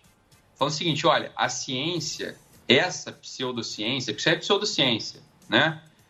Essa pseudociência, se ela não está articulada com uma coisa chamada realidade, ela é abstração, meu Deus do céu. É, deixa eu dar um exemplo aqui para quem está assistindo a gente entender. Olha só, pensa num quadrado. Você tem duas formas de pensar num quadrado. Você pode pensar num quadrado assim, ó, teórico, hipotético, na tua cabeça meio sem forma, ou você pode pensar numa coisa assim, ó, uma caixinha quadrada. Né? Uma caixinha quadrada. Olha, uma coisa é o quadrado na realidade. Ou seja, o quadrado articulado com a madeira, ou seja, um quadrado de madeira, um quadrado de plástico, um quadrado de concreto, um quadrado, sei lá, é, do que quer que seja. O que a ciência fez, essa, sobretudo esse artigo aí, ele pegou o quadrado que não existe. É o quadrado assim, ó, o quadrado da cabeça do cientista. É um quadrado desarticulado da realidade. É claro que quando esse quadrado que não existe, ele é confrontado com a realidade, vai dar problema, vai dar erro, que é o que aconteceu, né, Adri? A gente leu o artigo, foi um artigo patético no final das contas. Né? Errou tudo. Mas assim, não, não- não- é, dizer, até um relógio parado acerta duas vezes por dia. Né? O artigo científico conseguiu não acertar nada. Por quê? Porque isso não é ciência, isso é abstracionismo. A ciência é articulação com a realidade. Dito de outro modo, um ministro da saúde que queira enfrentar bem a crise, a pandemia, ele não pode olhar só para os artigos epidemiológicos, ou seja, só não pode olhar só para os artigos médicos. Ele tem que olhar para a vida afetiva das pessoas, tem que olhar para a vida financeira das pessoas, tem que olhar para a economia. Vai ter que. Não é isso ou não? Com certeza. E por quê? Porque o nome, porque o nome disso é realidade, porra. É a realidade. E a realidade é o que impera. O que que, onde é que está o trono da nossa vida? Está na realidade, não está numa cabeça abstrata de um cientista. Mas você não acha. o que acontece? Fica... Obrigado. Fala, fala, Mas você não acha, olha só, é, é, é, as projeções, os números não mentem. Se o Sam tivesse aqui, ele poderia dizer. Ah, segundo o Banco Mundial, são 500 milhões de pessoas que vão ser empurradas da pobreza para a miséria. Segundo a FAO, são 260 milhões que vão passar fome. Morreram até agora, infelizmente, 320 mil pessoas de Covid-19. Você não acha que essa religião cientificista do isolacionismo a qualquer modo vai matar muita gente, muito mais gente de miséria e de fome, e no futuro não vai ser lembrado esse período como uma desgraça feita pelo erro científico do Imperial College, pelo er- pelos erros eventuais da OMS, que trancaram as pessoas, do- do- fizeram que as pessoas se trancassem todas dentro de casa por tempo indeterminado, sem considerar regiões de diferença. Ou seja, o isolacionismo, essa religião isolacionismo, não vai matar muito mais gente do que o próprio Covid-19? Mas você não acha que vai também, Adelis? E é, e é a primeira vez que essa pseudociência alçada aos cânones de sacerdote contemporâneo faz essa cagada? Não, olha, vai- volta lá atrás, volta lá atrás, regime nazista. Ó, se você falar que uma, se uma corrente científica provar por A mais B, lá segundo as abstrações malucas, que uma raça é superior à outra, e que, portanto, uma raça tem possibilidade de dominar a outra, então agora está liberado, tá, tá, tá liberado, agora está autorizado o domínio, a escravidão, o extermínio da outra, porque, entre aspas, a ciência disse algo. Não, então tem aqui uma superioridade genética. Falou, não, óbvio que não pode ser assim, porque tem- existem outros elementos da realidade, chamado moral, direitos humanos, não é? É, de- é, valor da vida, que impedem que essa. Que, vamos, supor, vamos supor que a gente descobre que uma tribo XYZ de um certo lugar geneticamente é superior e que abstratamente, se só houvessem humanos dessa tribo, os seres humanos seriam realmente é, plenos, perfeitos, inteligentes, felizes e prósperos. Imagina que a ciência descobre algo assim. Ah, então agora está autorizado a exterminar todos os outros que não têm esse DNA. Olha, a ciência, a ciência, ela não pode ser alçada, ela não pode ser alçada ao altar do sacerdote contemporâneo. A ciência, ela tem que ser sub, ela é subjulgada a uma coisa chamada realidade. E na realidade existe moral, economia, relacionamento, esperança, expectativa, amor, frustração, ódio, guerra. Existe tudo isso. A ciência é só mais um jogador entre tantos outros. Então, quando vem um panaca desses feito Dória, fazer ciência, ciência, ciência, ciência, ciência, vamos soldar aqui o comércio. O que esse cara tá falando, meu amigo? Assim, é, é- é de uma. É de uma. Olha, é uma estultice. Esse sujeito é estulto, nécio, inapto. É... Não é possível. Fala, Mas, é, ô Ítalo, mas, fica a realidade. é, mas eu acho que também não é má fé dos governantes. A gente tem que entender o seguinte: e- e- esse problema dessa pandemia pegou o mundo inteiro aí, porque, porra, você vai na. Você vai na ferida do Estado, que é a saúde, a segurança e a A educação. economia também. E a economia. Tem tudo. Fudeu geral. Tudo que é a Então, base, né? E, e- e tudo, e aí você vê que a gestão de saúde pública é uma merda aqui na Nada Itália, na Espanha, nos Estados Unidos. É zoado, não segura a bucha. E aí é o medo dos caras. Por isso que eles estão, de um lado, o Bolsonaro falando da tubaína, para minimizar que ele tá com, a, com, a- com o pepino não, no rabo, e o outro falando, não, a ciência é ciência. Ou seja, os dois estão errados. Eu vou fazer um. Posso fazer um break, Ítalo? Eu vou fazer um break rapidinho. A gente volta já já. O Instagram do Ítalo é arroba Ítalo Marcili, o YouTube italomarcili.com e você sabe que você tem muita gente que gosta de você, muita gente que odeia é igual Isso eu, eu acho ótimo. Eu é, gosto. igual- é igual o professor, porra. É assim Daqui a mesmo. Pouquinho, do Ítalo. daqui a pouquinho a gente volta com o Ítalo Marcílio aqui na Jovem Pan. Mande sua pergunta, arroba Programa Pânico.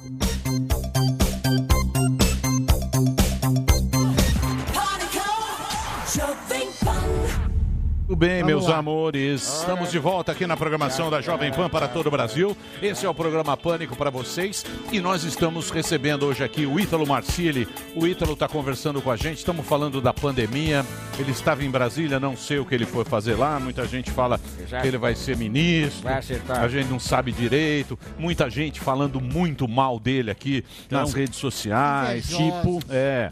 Ítalo Marcilli, mas, mas algumas pessoas também gostam. E assim é a vida. Eu gosto. A vida é assim, ódio. graças a Deus. Intelectual, bonitão, graças a Deus. decisivo. É, você é meio bichona É, mesmo. você é meio vai Dá pra ele. essa que é a verdade. Não, não sou Só viado. falta coragem pra Isso, você queimar. Mas É, já tudo testou bem. muito. Mas eu também gosto. pra caramba. Mas eu também gosto de Eu você. já chorei por causa de mulher. gente. Aliás, eu vou dizer uma coisa pra vocês. A gente tava falando aqui, Certo. a gente tava falando sobre a ciência Sim. e a realidade. Muita gente aqui já falou que você usou o Hitler com a ciência, que é absurdo, tá, não sei o quê, mas eu acho que faltou entender ali, ó. Exatamente. É, É, é, é, é complicado. É difícil Não, também. Não, eu né? sei. As linhas, é, né? é complicado. Analfabetismo funcional. Calma, Vamos ser bastante calma. claros. Calma. Eu queria, já que nós falamos... O Ítalo tá aí ou não? Tá aí? Cadê Tô ele? aqui. Tá, tá aí, tá aí. Tá onde? Tá ah, tá aí na- no mundo. varanda gourmet, bela Eu varanda. queria... Eu acho que a É gente... Então, eu, eu acho funcional. bacana a gente... Porque eu acho que é o seguinte, hoje em dia é legal, rede social eu acho bacana, porque todo mundo quer dar o seu pitaco. Exatamente. E eu acho bacana. E a democracia é justamente isso. A gente respeita a opinião de todo mundo, cada um dá o seu pitaco, e é aí que vai sair a liberdade. A gente não está muito acostumado com isso, isso é uma coisa nova. Você tem a sua opinião sobre a Suécia, eu tenho a minha, ele tem a dele, o Ítalo tem a dele. Paulinho e eu palpite. acho que você, e eu acho que isso a gente não pode trazer para a realidade brasileira. Porque você trazer para a realidade brasileira é muito complicado você pegar o exemplo sueco e trazer para Tem um mapa que me mandaram. Não, tem um mapa aqui, ó, ó. Esse é o, Bra- o tamanho do Brasil. Vamos lá. Ó o que é o Brasil. Não quer dizer nada.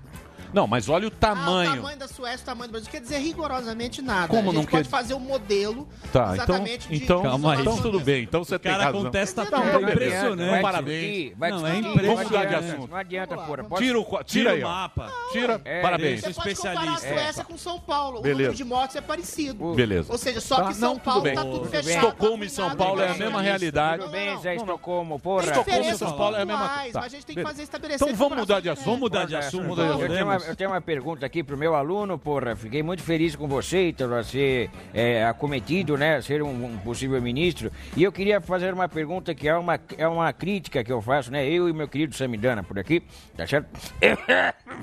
que é a ausência dos modelos. Os governos não, não, não mostram para a população, população os modelos que eles estão usando para evitar esta pandemia. E eu queria saber o que você acha disso, de ausência de modelos que não são mostrados para o cidadão, tá certo? E também, se você fosse ministro, você abriria, é, é, porque tá cheio de Zé Biologia fazendo modelo pra cacete. Então eu queria saber da- dessa, dessa situação, é, do modelo, e se você fosse ministro da, da Saúde, você é, estaria aberto a abrir para ver os modelos que estão dando certo, tá certo?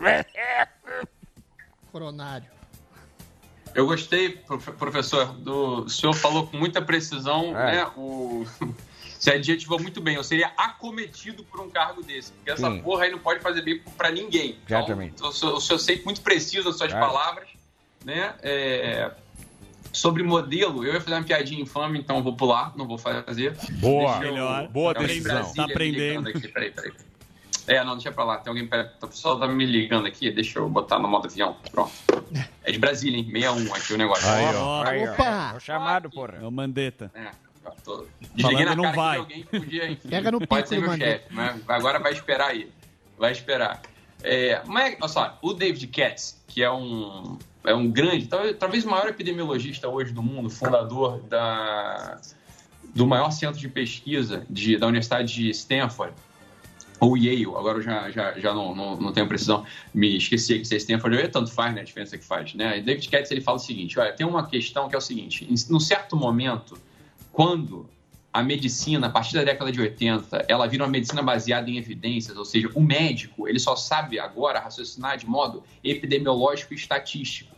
Perde-se de algum modo a arte do que é a medicina. Ou seja, lembra daquele velho, aquele velho médico com estetoscópio, martelinho, diga 33, diga 33. Então isso acabou um pouco. Você vai no médico hoje em dia, é difícil ele fazer isso. Ele já chega fazendo o quê? Pede exame, te olha, ouve tua história, pede exame, imagem, né? Enfim, é todo um aparato, né? Para quê? Para basear tudo, tudo em evidências.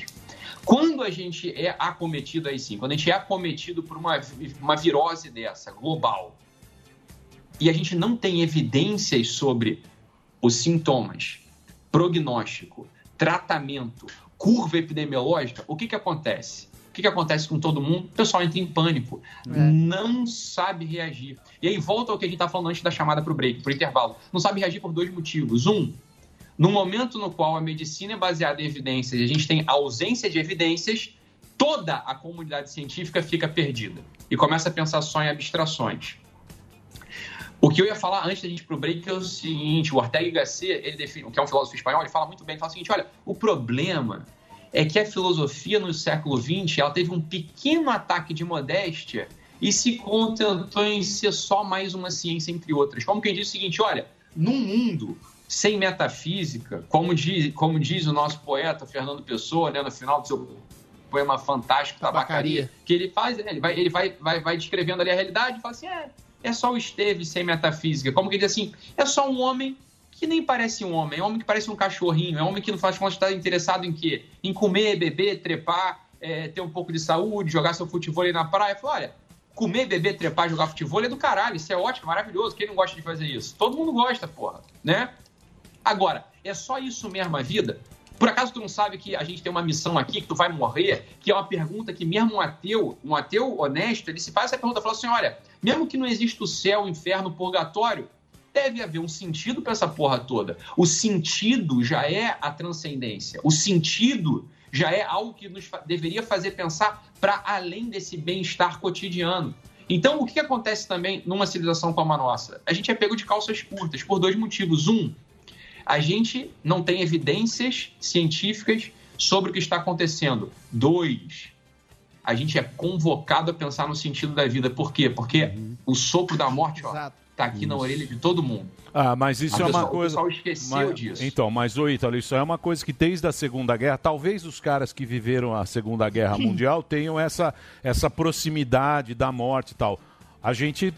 Ficou tem mimado. Ah, não Ficou é. mimado. Não usa esses termos. ficou. que feio. Não, o sentido da vida é o sentido da feio possibilidade de perdê-la em nome de Não, uma não é causa mimado. justa. É uma Não, coisa é- cristã, inclusive. Não, não é mimado. A que a gente quer viver a Não é mimado, custo. é porque a morte, Mimado. a morte, como o Ítalo falou muito bem, que você usou esse termo mimado, está muito triste. Eu É, não, sou alegrinho. É, é. Talvez esse termo mimado a gente possa dizer que a gente teve uma vida muito confortável. Hoje em dia a vida é muito confortável e a gente associa a morte É. à ciência. Mas ah, o- tem que mas resolver Emílio, isso. mas assim- ah, eu tô mal. não Ah, a ciência conviver. vai lá, eu vou na tomografia, ele É. fala, ah, tem isso, tá, não sei o que, eu venci, eu Só venci. pra não parecer Ah, insensível. eu sei, mas isso eu tá muito filosófico. Não, não é filosófico. Vamos voltar pra Não, não, mas realidade. a realidade Tá é filosofia. Posso pegar um Zé. gancho Não é nele, Aí você vai com o Pedro Bial. É. Aqui é a realidade. É, vamos falar É do mimado no sentido. Só Chupa, chupa Pedro Bial. Vamos falar do aqui a modelo, mesa. vamos falar da- a mesa. Mimado do- no sentido Vamos de muito medo da Não, morte, causar mais É. mortes. Pera né? aí, pera aí, Isso. Batoré, porra. O que a gente não consegue exercitar aqui é o poder da escuta. Veja, Adriles. A Adriles gosta de afirmar sobre tudo. Existe uma ansiedade em afirmar algo, né? Eu Isso. vejo você Um querendo palpitar Em sobre busca tudo. do sentido. Deixa eu perguntar para o especialista, um psiquiatra, qual que é a maior angústia hoje do cara na pandemia, que tá lá em casa, que você tem relatos, o que que tá... Estamos vendo aqui, número de separações, o cara não consegue conviver na dupla, o cara tá deprimido. O que, qual é a maior ansiedade do ser humano na pandemia? Ô, Daniel, Blaise Pascal, que é um. Desculpa, porra, Emílio, Emílio, desculpa aí, mais. cara. Pô, Tu o cara vai dar um buscar o. Pascalzinho. É, pô, foda, né? Meus alunos são Vocês estão muito Zé filosofia. Não, mas a gente quer saber. é. Eu tô vendo aqui, você precisa não foi, não foi o Pascal que falou. Foi Meus o- alunos são assim, o- porra. O Antônio, o Antônio, o Antônio Silva, meu porteiro, aqui embaixo, ele me falou uma frase. É o seu Antônio, me falou uma frase que eu achei do caralho. Ele falou o seguinte: o problema do homem contemporâneo, doutor Ítalo, é que ele não consegue ficar sozinho no próprio quarto. Tá? Não foi o Pascal que falou, foi o seu Antônio, foi o meu porteiro, falou isso pra mim aqui outro dia. Tava passando, porra, fui passear com meu cachorrinho, ele falou essa porra, essa frase, eu falei, cara do caralho, vou anotar isso aqui. Essa é uma angústia, ô Daniel. Essa é angústia. Qual que é a angústia? É o seguinte, olha, o, o pessoal, eu tenho um monte de paciente, de ex-paciente, né, porque eu não estou mais atendendo no consultório, né? Mas um monte de ex-paciente me ligando todo dia, falei, eu tô voltando a ter crise, tô voltando a ter ansiedade, tô voltando a ter pensamento suicida, eu tô voltando a ter depressão. Perfeito. Puta que pariu, o que que tá acontecendo? Me ajuda, me ajuda, me ajuda. O que que é isso? Olha, quando a gente interrompe esse ciclo cotidiano dos afazeres, que de algum modo são importantes para nossa vida, mas ao mesmo tempo nos anestesiam, e não é verdade que, porra, ó, eu posso apostar, eu aposto minha jugular esquerda para não apostar um, um outro círculo mais caro para mim, é, eu aposto a minha jugular esquerda Uma bola. que, porra, tem dias, cara, que vocês não devem aguentar mais. Porra, todo dia, caralho, Uhum. acordar e fazer a porra de um programa igual, com porra, entrevistado merda. Assim, Quadrilhos. Deve dar um saco de Eu quando. venho de vez em quando. É, mas, porra, deve dar no saco às vezes, né? Assim, de vez em quando fala, puta que pariu de novo, cara, pra que eu tô fazendo essa porra, né? Isso, isso dá em todo mundo, todo mundo tem isso. Toda pessoa normal tem isso. Porra, um- aí tu dá pra perceber, dá pra até perceber, né? Quem é um pouco sensível, às vezes olha assim pro Emílio, olha pro Daniel e fala assim, pô, hoje é um dia que ele não tá bem. Ah, tá todo dia. Todo, Todo dia. dia, né? todo Você dia, tem uma anos. sensibilidade incrível. Há anos. Mas essa é fácil de matar, Ah, né, Emílio? A gente vem aqui Eu venho- arrastado. Eu, preciso dessa- eu, Eu- preciso eu dessa tenho- porra pra viver. Você sabe, a Só minha- que o que que acontece? É. Na pandemia, tu vai pra casa e tu não tá trabalhando. Aí tu é confrontado com isso aí, que assim, caralho, o que, que eu tô fazendo na minha vida? Se eu morro hoje, bicho, eu posso falar assim, fui eu que vivi? Exatamente. Essa vida é minha mesmo? Isso dá, isso dá um pânico, isso paralisa. Porque, em regra, em regra, a gente vive feito cachorro. A gente acorda, abana o rabo, come, trepa e volta pra dormir. Acorda, abana o rabo, come, trepa e volta pra dormir. Tem gente que não trepa. Se aí esse trepa. pessoal é um menos feliz. Né? Tem uma galera que nem trepar, trepa. Mas assim. Os casados. né? Ladrilhos. Você tá falando Não, dos eu casados. trepei nessa pandemia. É, entre alguns, alguns, né, amigo? Ou alguns. Mas, mas deixa eu falar um negócio pra você. Você sabe o que eu acho? Eu acho que esse negócio, quando começou lá, quando começou esse esquema. Porque esse negócio de quarentena é uma mentira, né? Vamos É. ser honestos. Exatamente. Isso que eu ia é, exatamente. Isso é uma mentira. Isso aí é um negócio. Porque nada. eu acho que o Pondé tava. escre- Eu acho que o Pondé que escreveu, né? Ele falou que o Brasil é uma. Como é que ele chama lá? Que é, que é uma, é um- é uma Bélgica com uma Índia do lado. Então, quando começou a pandemia, no prédio, no prédio os caras falaram, pô, vai ter fazer o negócio, precisa ter álcool gel, aquela reunião. No prédio, aí falou o seguinte: não, o porteiro tem que vir, mas nós daremos uma máscara para ele. O faxineiro também terá que vir, o manobrista terá que vir também, porque senão. Não então, quer o dizer, Brasil. Houve essa quarentena pros ricos. E os ricos. Exatamente. E os ricos estão dando tomé. Os ricos viajam, cansam, É. estão muito O entediados. pobre tá morrendo em casa. Estão entediados, quer em casa, tal, não sei o quê. A galera, a galera do trampo, a galera lá de, Fudida. de cara, lá da, da Correria, né? Pô, Circuito Arthur Alvim, Entregador de a aplicativo. galera que estão trabalhando, normal. Então dizer esse negócio da Suécia, teve a Suécia aqui com essa galera.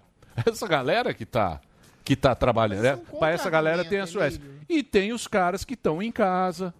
O Ítalo lá, essa bela varanda Ó, gourmet. que varanda Ó, gourmet. que puta varanda O cara gourmet. faz yoga, irmão. tá o- Por ali dá pra O Ítalo, olha, olha. o abdômen do cara, porque ele tá malhando. Olha lá, ele tem um negócio pra malhar. tá Faz um polichinelo pra nós aí. Tá Ó, O cara tá malhando. Vai fazendo Lógico. bíceps aí. Então quer dizer, Faz esse, três flexões esse, abre esse vinho. negócio aí, essa pandemia, essa quarentena É pra rico. é pra rico. É pra rico. É fake. Não é, Por Ítalo? isso que a gente não devia fazer e fazer como a Suécia, deixar as pessoas Lá vem o trabalharem. negacionista. Distanciamento social. O que você falou em relação à Suécia é um contra-argumento, Emílio. Você tá Essa que é a questão, Emílio. entendeu? Se- Exatamente porque a gente não pode fazer essa pseudo-quarentena, que é só para rico, que a gente deveria enfrentar de peito aberto o vírus e, de alguma forma, manter as Mas regras aí profiláticas de zona. distanciamento Aí vira social uma zona. e deixar as pessoas não morrerem de fome, cara. E aí, Sim, Você vai- tá trabalhando. Aí já, já Agora, o cara que vende comida lá no, no, no, no, no Furdunço do São Joaquim, tá na favela, não pode trabalhar e vai passar necessidade, provavelmente. Muitos vão passar necessidade, muitos desses que vão passar necessidade vão morrer em muito maior escala do que do Covid. Por isso que a gente devia fazer de maneira ah, profilática e de Sim, é libertária, difícil. imitar a Suécia Não, e enfrentar não, um que- vírus Pera de aí, peito Mi- aberto. Ibrahimovic, deixa o pre- apresentador perguntar. pô. A Suécia também não foi essa festa Não, toda. não é nada essa uma festa. festa, tá é fala como se É. tivesse morado É. Puta, Suécia. é. O cara não saiu É, aqui é da Paulista. é o Ibrahimovic. O máximo que você vai é lá no Trianon Máximo, E Peraí. civis É que a gente não está preservando. E a minha próxima pergunta... Claro que tem liberdade, tá todo mundo. Só não tá. Só, Aqui? Só não tá o comerciante pequeno. Aqui as pessoas estão sendo presas nas ruas, Não, meus comerciante amigos. pequeno. As pessoas estão Os soldando, grandes. Carrefour soldando- tá funcionando. Soldando Como é que- porta. Pois Ah, é, mas serviço essencial. O O, boteco pequeno. do seu Zé tá fechado. O E- pequeno. E, chega lá o Bruno Coveiro e solda a porta e não deixa ele trabalhar. Entendeu? E queria fazer uma pergunta pro Ítalo nesse sentido. Atravessando o apresentador. Calma aí, de Vera novo. Vera. falar um termo maldito na imprensa Deixa que a chama-se globalismo. Entendeu? Não, não vem com Eu globalismo. Eu vou fazer, eu vou É. continuar com o Ítalo. Sim.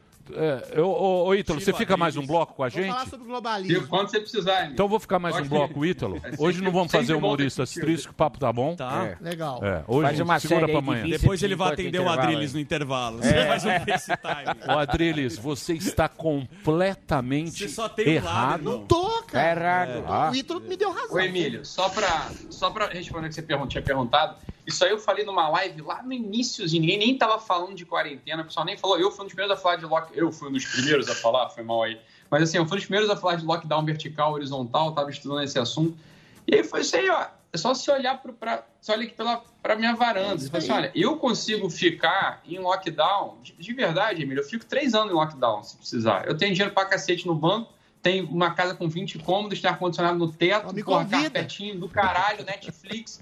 Porra, tranquilo pra mim. Agora, agora, você olha ali do lado, não precisa nem pra favela. Tem uma família ali com sete membros, né? Sete pessoas na família, num- num- numa casa com dois cômodos, uma casa de, de 40 metros quadrados. É, é assim, ó, é materialmente impossível eles ficarem isolados. Não é nem que eles não queiram, coitados, é que não dá pra ficar isolado. Logo, o que não é possível não pode ser preconizado. Foi a coisa que eu falei lá na minha primeira live, essa live acho que foi em fevereiro. Foi assim, ó, se a coisa não é possível, ela não pode ser preconizada. O que, que acontece? Quando você dá uma ordem que é impossível de ser cumprida, uma única coisa acontece. Aquele sujeito que deu a ordem perde a autoridade. Então, quando esses governadores eles dão uma ordem que é impossível de ser cumprida, eles perderam imediatamente a autoridade. Duas coisas acontecem aí. Uma, quando você perde a autoridade, você recorre ao autoritarismo, Isso. que é o que está acontecendo. E o segundo movimento, como é um movimento democrático, eles não vão receber nenhum voto nas próximas eleições. Ótimo. Por quê? Porque subjugaram o povo ao autoritarismo. a, Sim, gente não sim. está no regi- a gente não está no regime autoritarista. A gente está no regime republicano democrático. Então, mas Como i- eles deram então- uma ordem É que nesse não pode que ser Então, mas isso aí, isso aí também que Eles o perderam a autoridade. sim, é isso que eu mas- queria perguntar. calma, mas isso aí também que o que o cara lá da Suécia, ele Johan falou exa... Pera aí, ele também falou exatamente isso. Ele falou, ó, isso aí funciona na China. Na China funciona esse sistema porque a China consegue ter controle da população. Ele fala, nos países democráticos, isso não vai funcionar, como não está funcionando aqui, como não funciona nos Estados Unidos. Porém, na Suécia, o, a sociedade ela é muito mais da comunidade, eles têm muito mais prazer na comunidade, tá legal? E nós aqui somos muito mais individualistas. Então a gente. né, calma, calma, Calma, calma, ca- Bartolé. calma, ca- calma. Estamos Então a gente olha muito mais pro nosso rabo individual do que para a cidade, que é o que está acontecendo aqui.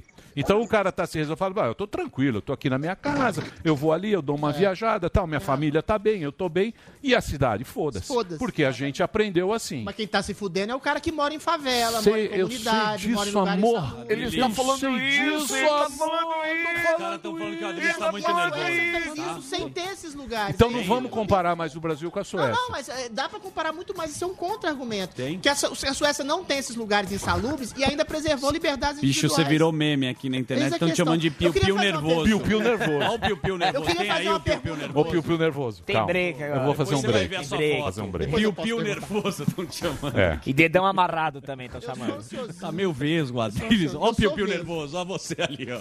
Os caras me transformando. Vocês são muito filhos É o canarinho, é o canarinho o pistola. É o canarinho pistola. o Vesgo, ele tem um olhar O Sarro mandou. Não, pera aí. Deus. Eu Calma, Piu-Piu nervoso. Canarinho pistola, peraí. Ô, Adrilles. É o Adrilles. Você sabe que o humor é a porta de emergência do desespero. Claro. Se a gente não É um fizer isso, filosófico. se a gente não, no final dessa hora colocar um piu-piu nervoso, Eu e os sou um ouvintes, piu-piu a nervoso gente se mata. socrático. E não é isso que a gente... Precisa de uma válvula de escape. Eu sou um É piu-piu rapidinho. nervoso com Deixa metafísica. Deixa eu falar. Já já a gente volta com, com o nosso Ítalo querido Marcilli. Ítalo Marcilli aqui na Jovem Pan. Já já, depois do break.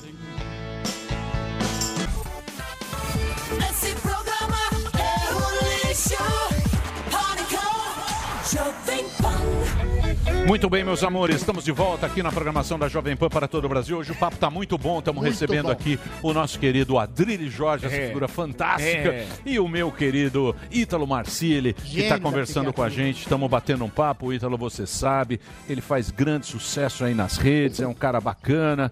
Tem um bom papo e é sempre bom a gente trocar uma ideia. Acho que a coisa mais gostosa do mundo é a gente Troca-troca. é a gente fazer um troca-troca gostoso Troca-troca é, de é legal. ideias e a gente e, e a gente poder falar com as pessoas com Ícaro Abertamente. E eu digo mais, por que que isso é bom? Porque me mandaram aqui uma, uma notícia da BBC, Ó. Sim, yes. da BBC do site da BBC.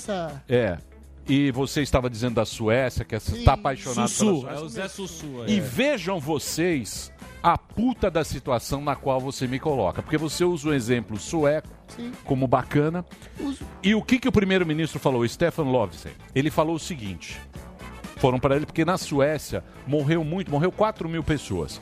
Se você for para Dinamarca, para Noruega, que fez né, um lockdown mais ferrado, 600. morreu 200. Não. Lá, Na marca acho que foi 600. 300, no máximo 300. Lá Tem foi uma 4. população menor também, mas vamos Não, lá. é vamos mesma, lá. mesma bagaça. É Vamos tudo lá, 10 milhões. Vamos lá, vamos lá. Aí, lá morreu 4 mil. Já está em 4 mil. E morrendo. Desde 93 não morria tanta gente na Suécia. Porque o que Ah. acontece? Lá também o cara tá cobrando. Aí o que, que ele falou, o primeiro-ministro? Ele falou: olha, nós não conseguimos proteger os mais vulneráveis e Asilos. os mais idosos, apesar das nossas melhores intenções. Lá morreu 50%, morreu em care home, asilos, né? é. em asilos. Metade da população morreu em asilos. E essa foi a declaração que ele deu. Olha, Dentro de tentamos, casa. Mas não. Morreram Você acha de que casa. aqui, um país latino, você um piu-piu nervoso É. desse? Você tem que fazer uma Você equação. vai falar, não. É, Emílio Surita. Não tem. Não, a gente tem que aqui- fazer uma equação utilitarista. O que você acha, ô Ítalo? de Que que você- Ô, fome, Ítalo, você acha que a gente assim. conseguiria ter Peraí, essa, Hobbit. essa frieza, a frieza de um nórdico? Vai morrer pra- de qualquer jeito. Calma, é bicho. Calma, Hobbit. Deixa Calma, eu Hobbit. perguntar. O que, que você acha, Ítalo? Você que gosta de filoso- perguntas filosóficas. Eu acho que a gente. Emílio, assim, a gente não tem cultura. Foi o que você falou no- antes do bloco terminar. A gente não tem cultura. A nossa cultura não é uma cultura coletivista. A gente não pensa assim. Né? A, gente não tem, a gente não tem capacidade de abstração para fazer direito. Né? E a verdade, volta a falar, ninguém sabe que picas fazer, ninguém sabe como resolver esse problema. Isso é uma coisa que tem que assumir, falar, não sei, não sabemos como faz o negócio. A, a, a, questão, a questão posta pelo Adriles, ó, pode estar correta, a gente só vai saber daqui a uns meses, olha, morreu 4 mil agora, mas já evitou a primeira onda, já, já fez a imunidade de rebanho. Isso. E aí ele tem razão, não estou defendendo a coisa da Suécia, porque eu não estou defendendo nenhum modelo, eu estou vendo, eu tô vendo o que está acontecendo. Né? E se eu fosse ministro da Saúde, o que eu faria? Eu estaria aberto para ver e mudar rapidamente o curso das coisas, se fosse o caso necess- fosse necessário. Agora, o que o Adriles falou é verdade. O pessoal na Suécia que morreu não é o pessoal que está na rua andando, é o pessoal que está em lockdown. Está em lockdown por quê? Exato. Porque está no asilo, coitadinho. Está em lockdown, é obriga... tá em lockdown obrigatório. Né? Então, veja que coisa estranha. É mais um dado para a gente pensar, para levantar, para perguntar. Olha, porra, o, o país que não fez lockdown, morreu uma galera a mais realmente do que morreu no- no- na sua irmãzinha vizinha. Dinamarca. Só que, porra, tava em lockdown. Quem morreu na Suécia tava em lockdown. 66% dos internados de Nova York agora é o pessoal que não é o taxista que está dirigindo, isolado. não é o entregador do iFood, não é o médico, é o cara que tá. É, é Yoko Ono, que está em casa. Lá, é, é, bloquear, é, emba- embalado a vácuo. É, em casa todo o mundo. vírus. Em casa todo mundo pega. Não tem jeito. É, é que, então, casa- Emílio, é uma loucura, É cara. uma loucura. assim, Não tem certeza científica. Você sabe, você sabe, eu não sei onde eu estava vendo isso e o cara ele deu um exemplo bom porque ele estava falando um negócio que agora o que, que acontece, né? Teve o lockdown, a gente está aí desde 60 dias, né? É. Ses- Mais de 60 dias. 70 dias. né? E ele deu um exemplo legal, porque agora todo mundo está preocupado. Você vê, os, os países que fizeram lockdown e teve menos mortes, agora eles. Como é que eles vão sair disso? Então o cara Essa ele, é a comparação então, ele, então, mas ele deu um Fantástico, é isso exemplo bom que eu achei bacana. Ele falou: isso que, é- que a gente tá vivendo é uma trincheira. É como a Primeira Guerra Mundial, que os caras falaram: não, isso aqui vai acabar rápido. Ah, mas como é que a gente vai? Vamos fazer trincheira. Aí eles fizeram aquelas trincheiras. O cara está entrincheirado. Ele não está saindo para o campo. Ali ele está protegido na trincheira. Tiro, como é que esperando nós, Como é que nós vamos sair da trincheira Se não tem sem, estratégia. É isso, então, é sem isso aí. tomar tiro? E a Então, é o Suécia vai assunto. sair imune. É. Essa que é a questão. para de Essa falar é da a coisa. Suécia. Essa é a coisa. esse Essa é que é, o coisa problema, né? que por personalidade, pelo meu jeito, por personalidade, que eu acho que é como deveria ser conduzido o processo de amadurecimento de um país, de uma nação, eu gosto do modelo sueco, não porque ele é mais eficaz do ponto de vista epidemiológico. Ele é mais eficaz do ponto de vista antropológico. Ou seja, ali tem homem, porra. Fala, olha, bicho, a vida não pode parar. Você tá entendendo? Morrer, todo mundo morre. Desculpa, eu sei que vão recortar essa minha frase e vão falar assim: futuro ministro diz que morrer, todo mundo morre. Ministro, futuro ministro diz que quer que todo mundo morra. Não é isso que eu estou dizendo. Entenda o que eu estou falando. Mas é o seguinte: olha, um pai de família, mãe de família, ele que assume a responsabilidade. Se ele acha que, bem, olha, tem uma possibilidade, tem uma probabilidade mínima, porque o vírus ele é absolutamente pouco letal. O vírus, ele é, a letalidade é baixíssima do vírus do, do Covid. Isso, tem, isso há que ser dito também. Né? Isso tem que ser dito. No mundo, morre um milhão e meio de pessoas por ano de tuberculose. Né? Só para ter uma ideia. Ninguém está falando de tuberculose, ninguém fala lockdown para tuberculose, concorda? Exato. É, isso é estranho também. Ninguém faz. Quantas pessoas morrem para acidente de carro? Ninguém agora vai falar para todo mundo andar só de ônibus. Por quê? Porque a vida tem risco, porra. Viver é um risco. Exato. Você tá entendendo? Então, o que você falou, Emília, é perfeito. A gente vai ficar entrincheirado, acovardado até quando? Perfeito. Essa é a pergunta. Ô, Essa é a pergunta fundamental. Ô, Ítalo. Olha, eu gosto do modelo sueco porque é um modelo de coragem. Isso. Mas que é o que, que vocês- o que, faz um homem ser um homem? O que, faz um homem ser um homem e uma mulher ser uma mulher? É a coragem com a qual a gente enfrenta a vida. Isso. A gente Então, pode ficar então, e tá. eu concordo, Calma eu lá. concordo com, a- com aquele two-week é, two week analysis data, que é o início. Ó, você fica dois, duas semanas em lockdown para ver se isso aí não é um ebola, né? Tipo assim, porra, vai que mata todo mundo mesmo. Mas a gente já viu que não, a, a- a letalidade é baixíssima do Covid, baixíssima. Falei, olha, é grupo de risco. Outra coisa também, tem como a a hidroxicloroquina, voltando a falar da, da- da droga lá, chato pra caramba essa discussão, mas enfim, é a discussão do momento. É, a cloroquina, por exemplo, tem um jeito de monitorar, que é o, qual é o grande problema da cloroquina? É aumentar, é au- aumentar lá é, na eletrocardiografia, aumentar o intervalo QT, é uma coisa técnica lá da, da medicina. Então, é, dá pra gente monitorar. Tem, tem pacientes que são mais sensíveis, alguns pacientes né, que inte- que tem um tipo lá de, de sensibilidade podem tomar cloroquina e o coraçãozinho dele bater diferente e dar um problemão, o bichão infartar. Isso pode acontecer. É uma pequena porcentagem que faz isso. Agora, eu, um colega de. Por acaso, por acaso, um colega, colega médico meu que se formou na mesma instituição que a minha, ele disponibilizou, olha só o que ele fez. Ele foi ao Ministério da Saúde e falou o seguinte: eu tenho, ele tem mesmo, ele tem um modelo interessantíssimo, Emílio. É interessantíssimo. Ele manda para casa da pessoa um- uns adesivos que ela cola no peito, é conectado num aparelhinho que manda por Wi-Fi e uma central. Ele tem uma central que fica vendo 12 vezes ao dia como é que se comporta o coração da pessoa que está tomando hidroxicloroquina. Ele foi lá e apresentou esse disponibilizou e falou: eu posso doar 30 aparelhos desse para fazer teste. Isso aqui é barato pra cacete, entendeu? Isso é baratíssimo, dá para implementar, é, É. barato mesmo. Guiri É, Pet, porque nome o- dele, o meu problema- é, o então, problema- soluções há.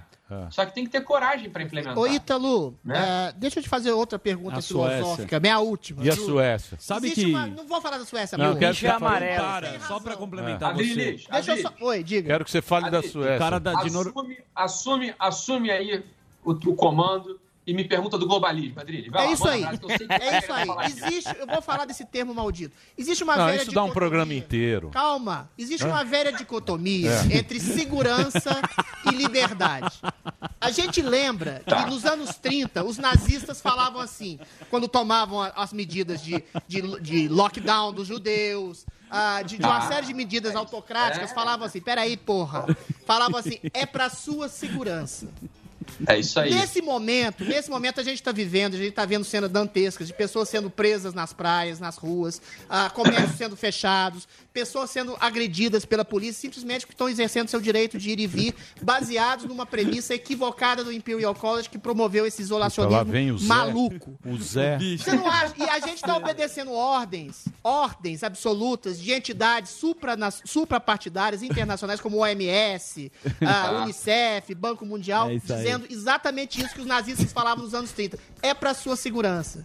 Eu volto a repetir os números. São milhões e milhões de famintos e miseráveis que provavelmente vão perder suas vidas em número muito maior do Covid-19. Você acha que a gente está à beira? a peruca do Zacarias Você acha que a gente tá à agora. beira de uma governança global? Você acha que essa pandemia é um Pergunta ensaio? longa. Pergunta- uma pergunta puta de fascista, cinco uma anos. A pergunta é uma dissertação, momento? né? Em que medida isso vai ceifar nossas liberdades individuais ter uma governança global? Enfim. Ô, Lembra, né? não deixa o pessoal de saca... não deixa o pessoal de sacanear aí, não. Tá muito foda. Sacaneia, mas eu sou gênio. Não Tá Não é, cara. meme. você- Esse meme tá- Sacaneia o piu-piu nervoso aqui que eu sou genial. tá, tá do caralho. Agora se liga. Tu acha que essas coisas acontecem do dia pra noite, bicho? É porque o pessoal, assim, o pessoal, óbvio, porra, óbvio. É o engenheiro da Petrobras que tá lá tocando a vida dele, é o contador que tá lá na vida dele, é, é a, é a advogada que tá lá, que não, não tá por dentro da discussão. Agora é o seguinte, olha só, vamos lá. Artigo 5 da Constituição Federal. Qual é o artigo 5 da Constituição Federal? Direito, todo cidadão tem direito a porrada de coisa, entre elas a vida, tá? A vida. Ok? Tá escrito lá, isso é a Constituição Federal, bicho, do Brasil, não é? A Constituinte tá lá na Constituição, consignado na Constituição, causa pétrea, Constituição. Aí, de repente, vem o pessoal e a juíza, faz a juíza uma ADPF, chamada ADPF 442. O que, que é uma ADPF, para quem não sabe? É a arguição de descumprimento de preceito fundamental. Então, existe um preceito fundamental que é o direito à vida. O pessoal, ele está olhando para um preceito fundamental da Constituição brasileira, Constituição nossa, do Brasil, soberana. Ele está olhando para um preceito fundamental falando, falando o seguinte, ó, não, não é bem assim, não. Como assim direito à vida? Ou, não é assim também direito à vida. Tem casos que as pessoas não têm direito à vida, não. Então, deixa eu ajuizar aqui uma DPF, mandar lá para o Supremo, para ver o que, que o Supremo acha disso. Então, tá, tem uma DPF, uma, seja, uma arguição de descumprimento de preceito fundamental. Ok? Dizendo o seguinte, ó, nem em todos os casos as pessoas têm direito à vida. Tá? Só que isso não acontece do dia para noite, não. Anteriormente, vocês vão se lembrar disso, eu não lembro que ano foi. Vocês lembram que ano que foi? Que teve um escândalo aqui no Rio de Janeiro de uma, de uma quadrilha. eh, Tinha uma clínica de aborto na Baixada Fluminense que fizeram uma cagada. E aí deu uma merda lá. Chegaram a esquartejar o corpo da, da gestante que foi abortar. Uma clínica clandestina foi abortar. Esquartejaram o corpo dela, tacaram fogo no corpo da mulher. Descobriram. Vocês lembram desse caso? O caso Não, tá- foi um não. escândalo. Não tô lembrado. E aí isso subiu, óbvio, né? Porra, né? subiu para o Supremo e o Barroso, o, Barro, o ministro Barroso do Supremo, junto com a Rosa Weber e o Faquin, falaram o seguinte: deram habeas corpus para esses criminosos e meteram lá ainda a, a, a questão da, liber, da legal, de liberar o aborto até os três meses. Só que antes disso, eu não lembro, foi em 2012, antes disso, teve uma outra DPF, número 54, que já também numa arguição de descumprimento de preceito fundamental, que falava o seguinte, ó, nem, todo, nem toda vida é vida. Tem uma vidinha ali que não é vida, que é a vida do seguinte, ó, se tua esposa estiver grávida de um bebê que não tem o tubo neural formado, ou seja, os anencéfalos, pode matar, pode matar também. Só que antes disso, anos antes disso, teve uma, não uma DPF, mas uma outra DIN de biossegurança, que era por uma questão, vocês vão lembrar de células tronco embrionário, então tinha os embriões, embrião, o que, que faz com o embrião, o que, que não faz com o embrião. Então, olha aqui os quatro passos para a gente chegar até esse estado de caos, no qual ninguém mais sabe o que, que é vida. Então, tem uma primeira DIN de biossegurança que fala o seguinte, ó, embrião não é vida. Pode tocar-lhe o foda-se, pode tocar o zaralho, pode, pode esquartejar, pode fazer o que quiser, foda-se. Pode usar isso aí como quiser. Depois você tem uma DPF 54 falando o seguinte, ó, não é mais só o embriãozinho. É bebê, bebê com nove meses, que não tem cérebrozinho, pode também tocar-lhe o caralho, pode esquartejar a cabeça dele, pode matar à vontade. Isso é o Supremo. Depois você tem o habeas corpus do Barroso, que numa única tacada dá um habeas corpus para uma quadrilha de criminosos que esquartejaram, incendiaram o corpo de uma mulher. Esses caras eles foram, tomaram, tiveram habeas corpus e ele ainda fala o seguinte: não, não, agora não é mais só um anencéfalo, não. Agora assim, ó, o bebê inteirinho, bonitinho, até três meses, pode tocar-lhe o foda-se, pode tocar-lhe o caralho, pode esquartejar também. E aí isso evolui para essa última, a DPF 442, ajuizada pelo pessoal, falando o seguinte: olha, não é mais só até três meses, não. É quando quiser. Toca-lhe o foda-se, né? Por quê? Porque isso é direito da mulher. A mulher tem o direito de, de matar a criança. Fala, olha, opa, opa, opa, opa. é o que essa, isso é para responder a pergunta do Adriles. Essas coisas não vêm do nada. Isso é a agenda de 2030 da ONU. É exatamente isso, Adriles. Você tem total razão. O globalismo, sem querer ser chato, sem querer falar de palavras proibidas, ok? Mas o globalismo, é, encarnado hoje pela ONU, tem uma agenda que vai contra a sensibilidade do povo. O povo é conservador por natureza, por definição. O povo, se você põe essa coisa clara, como eu estou colocando aqui, porque a coisa não é clara nunca, ela é sempre velada. Mas esses são os quatro passos do ativismo judicial do STF subserviente ao globalismo, da Agenda 2030 da ONU, que está escrito lá, fala, é liberar o aborto. E aí tem aberrações, como em alguns países também, alguns países europeus, dizendo o seguinte: olha, não é só dentro da barriga. Porque dentro da barriga você não pode falar o seguinte: ah, não, mas aí a criança ali ainda nem é criança. Você pode, você pode fingir que não viu que é criança. Né? Tem nove meses, tem um late term abortion, que é o seguinte: no- tem alguns lugares que você pode matar a criança, é assim, ó. Se a cabecinha da criança ainda tá dentro da barriga da mãe, é porque não nasceu, então pode matar. Isso existe, tá?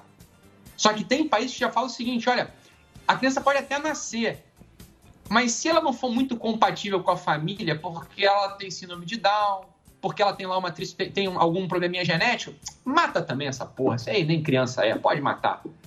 Fala, meu Deus do céu, que isso, cara? Que isso, bicho? Então, num estado de coisas como esse, onde já se perdeu, já se mandou pra casa do caralho, Liberdade um princípio individual. fundamental que é a vida, é- a noção da liberdade, ela é assim, ó, é atoada fácil. Fala, porra, cara, num, num, num país no qual tá circulando a discussão da DPF 442 e ninguém se insurge contra isso, isso, isso é a pauta. Isso é a pauta. Tem alguém falando de ADPF 442? É a pergunta que eu faço hoje. Alguém está falando? Não, só está falando de Covid. Mas, meu irmão, Covid é pinto perto disso. Você vai me desculpar. É. Covid é pinto perto disso. Sabe o que vão fazer? Se a pauta não é as quatro etapas de ativismo judicial do STF, começando pela DIN de biossegurança, passando pela DPF 54 dos anencéfalos, passando por aqueles habeas corpus criminoso do, do, do Barroso, com a Rosa Weber e o Faquin, chegando até essa discussão da DPF 442, no qual já manda pra casa do caralho que, que é a vida. Olha, se a vida já foi pro saco, meu irmão, Liberdade o que, é que é pinto. liberdade? É. O que, que é liberdade? Liberdade não é nada. Liberdade é uma abstração, porra. Pode É. trancar, fiar todo mundo dentro de casa, vai ficar todo mundo dentro de casa mesmo. Isso, o Adriles, tem a ver com o globalismo, isso não é teoria da conspiração. Claro. Para quem quiser, escreva. A Agenda 2030 está publicado, isso é documento da ONU. Agora, a ONU, a OMS, ela é um corpo de burocratas que não foram eleitos democraticamente por ninguém. Esse que é o problema. e Deixa eu te perguntar, você quer ser governado pela China? Essa é uma pergunta. Nunca. Você quer, você quer que você quer é, falar amém pro papai Xi Jinping? falar amém. Agora, Você quer deixa eu falar papai Xi Jinping? De- Você é. quer marchar com a caderneta vermelha do Mao Tse Tung? Você quer não ter Agora, liberdade de gracinha, expressão? por favor. Ô, Ô, Emílio, se você fosse, se você estivesse na China, tu acha que tu ia ter poder, poder ter o teu programa falando Claro que que você não. Claro que não. Claro e, que não, e- e vou falar Dória. Peraí, peraí, peraí. Só que E- hoje a OMS, quem que É. tá lá na OMS? É fantoche marionete de chinês, porra. Sim, e isso é uma então, coisa. quando a gente, a gente é subserviente. Ó, a OMS e a ONU, elas são boas quando a gente entende que elas são órgãos consultivos.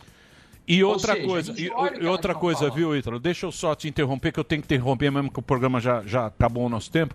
E uma coisa também que eu acho que ficou muito clara, porque essa pandemia é bom, que é desmascarou, geral. Caiu a máscara e A tem- OMS era um negócio que a gente pagava um pauzinho. Organização Mundial da Saúde, bonito, aquele Errou prédio tudo. maravilhoso. Calma, calma. É político pra caramba aquela bagaça. É um negócio Isso aí. político. Não é é, ciência. Médico. Não, é é ciência. não, Aquilo é é. político. Ô, Ítalo, eu quero Ô, agradecer Emílio. sua presença. Emílio. Hã? Valeu. É político. é Mas político é, mesmo. porra. É político pra cá. Querem nos governar. Não é não. Não é não. Vamos abrir o olho pra isso aí, porque o cara posa lá, tudo bonito, Tedros lá, aquela Mas camisa é, né? horrível. Já tá de terninho, aquele negocinho azul lá no fundo. É, não, porra. não vem não aí, ó. Aí, Aí, aí, aí, Isso é político pra caramba. Burocrata chinês. Ô, Ítalo, obrigado. Eu nem sei mais onde tá, que o papo tava bom aqui. Muita gente odiando Tava você, muita gente gostando. Tive orgasmos aqui. O pessoal me ama, Emílio. O pessoal me ama. É? Emílio, o pessoal É. me ama, cara. Não se conf... A Verinha Magalhães, Vera Magalhães, tua colega jornalista. Pô, querida. Ela. Ela me adora. Então, mas ela, ela, ela começou a querer implicar comigo. Ó, em vez da mulher me chamar de, sei lá, pô, me chama de psiquiatra. Por que, que ela me chama de psiquiatra? Sabe do que ela me chama? É. Monte Olavista. É. É uma sacada. É assim. Ela, ela tá querendo me dar um beijinho, não é possível, cara. Ô, Ah, Vera, ela é gente isso aí é boa. platônico, Verinha é né, gente boa. Ela é Só pode ser é amor afetiva. É. Verinha é gente boa, gosto Uma muito dela. teteia. Parmiga de dela deve laranjeira. ser, pra mim ela não é não. Não, Não, é ela me gente chamou boa. de nazista, não tem problema não. Lá vai. Vocês não querem crítica, vocês só querem Só quer elogio. Então eu vou elogiar você. Ela disse que eu era nazista, só Vê- isso. Ela critica. Ítalo, você Ítalo. é um sarado. Obrigado, Ítalo. Obrigado mais uma vez. Você, você deu uma colher de chá aqui pra gente. Sempre é muito bom o papo com você. Gosto muito de trocar uma ideia com você, com o Adriles, com todo mundo, com a Verinha, com todo mundo. Acho que o gostoso é a gente trocar ideia. Até com a Drilis a gente gosta de trocar. Claro. claro. Então vamos pro break. Obrigado. O Instagram dele é Ítalo Marcili. Você entra lá. Vamos pro break? É um break rapidinho. Vamos pro break, Adriles. Adriles. Esse programa é um lixo. Pânico, Jovem Pan. Achando ruim? Ah, eu acho tudo ruim, viu? Olha, estão te xingando muito. Azar. Xingam o Ítalo também. É, é, desaforo de analfabeto eu funcional aceito- pra mim é elogio. Eu aceito, eu aceito todos a crítica, toda a crítica, toda a manifestação O da ódio é uma audiência. homenagem subversiva ao odiado, é uma forma de amor e paixão.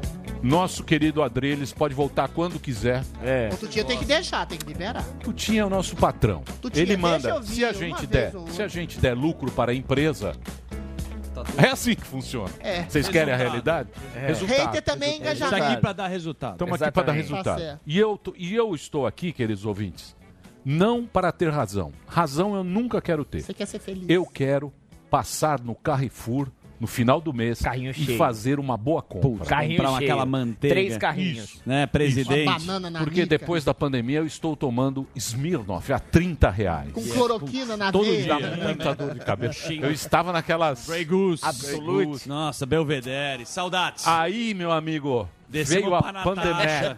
Tomando, meu... Balalaica. Tubaína também. Não, não cheguei na balalaica Não, ainda. tubaína é só pra esquerda. É. É, cloroquina. na Balalaica. É, na bundinha. Balalaica? Balalaica, agora. Então, então, pensem comigo.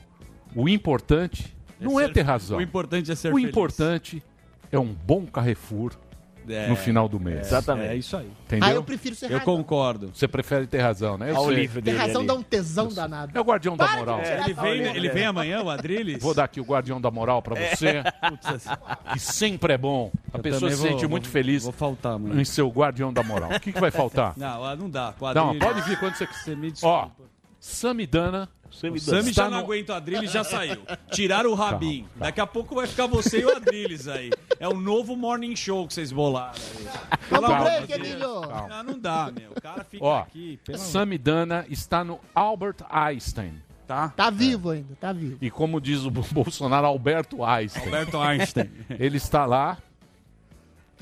Acho que. Tá vivo. Tá vivo. Eu acho. Essa informação. Você tá sabendo ou não? Eu não vou passar, não sei. Você tá Não, falando deixa- no ar. Confirma negócio. amanhã. Eu, eu vou dar uma dica. Eu vou dar uma dica para os ouvintes. Afinal de contas, os, os eu amo meus ouvintes. Puta, eu parça. adoro. Eu adoro meus ouvintes. Eu rezo para eles de manhã. O eu amor gosto. não, não é Juro por exatamente Deus- correspondido sempre. Juro por Deus que eu gosto muito dos meus ouvintes. Eles fazem o programa, eles Todos brigam gostamos. entre eles, me xingam, xingam você, falam que a minha barba tá uma merda. Mas eu acho muito bacana essa comunidade que a gente bolou. Claro. Nossa gata. E eu vou dar só uma dica para os ouvintes que eu não posso deixar eles, mas é uma diquinha muito simples. Qual é? Meu querido Samidana está no Albert Einstein. Eu falei, pô, você não vai entrar. Vocês viram que teve o Merchan aqui hoje. Ele não veio. Zé. Aí falou, não, eu tô aqui. Eu falei, mas e aí? Ele falou, não, fiz alguma coisa e tal. Mas e aí? Ele falou, estou sem olfato. Fodeu. Eu acho que pode ser então eu vou terminar Adriles. com isso sem... Sem olfato. Não falou em paladar, sem olfato. Tá com o nariz entupido. Amanhã nós estaremos de Coriza. volta ao meio-dia. Amanhã tem um prefeito, O Bruno, o Bruno Covas. Bruno Coveiro. Tem uma pauta. Amanhã, se você quiser vir, você vem. Se só não se tu quiser... tinha Ó, liberado. Bruno Co- Tu tinha Romeu liberado. Zema, blocão. O Zema amanhã? Zema é genial, Zema é Mariana fantástico. Janjaco. Então aí, ó. Mineiro, Então, mineiro. Mineiro. Da Dois caras. Bento Lovers. Chico Bento e Nerson da Capitinga, mãe. Melhor política de combate ao Covid do Brasil. Ah, Minas uma Gerais loucura. é foda. Uma loucura, tá? Entendeu? O Covid Agora, no o prefeito Não, de Belo Horizonte é uma merda. falar. Ficar lá proibindo o povo. Deu 16 Puta mortos. Deixa eu falar lá. pra você. Já bem que o resto tá tá falando. Autocrata. Completamente. O Brasil, Completamente. no mundo, o Covid no Brasil é exemplo mundial. Mas você gosta. Bicho, é uma maravilha. Os caras estão falando, olha... Minas é exceção. Cara de Nova York estão vindo pra Minas é exceção. Vocês paulistas não sabem lidar bem com a mas Estão é aplaudindo a gente. Tchau, gente. Até amanhã. Meio-dia a gente tá de volta. Obrigado. Se cuida, hein? Se cuida. Que o bicho... Terminou! Terminou! Mas já terminou? Terminou! E eles não desistem! Já terminou! Vamos acabar! Já está na hora de encerrar! Pra quem já almoçou, pode aproveitar e sair pra cá! Acabou mesmo! Acabou!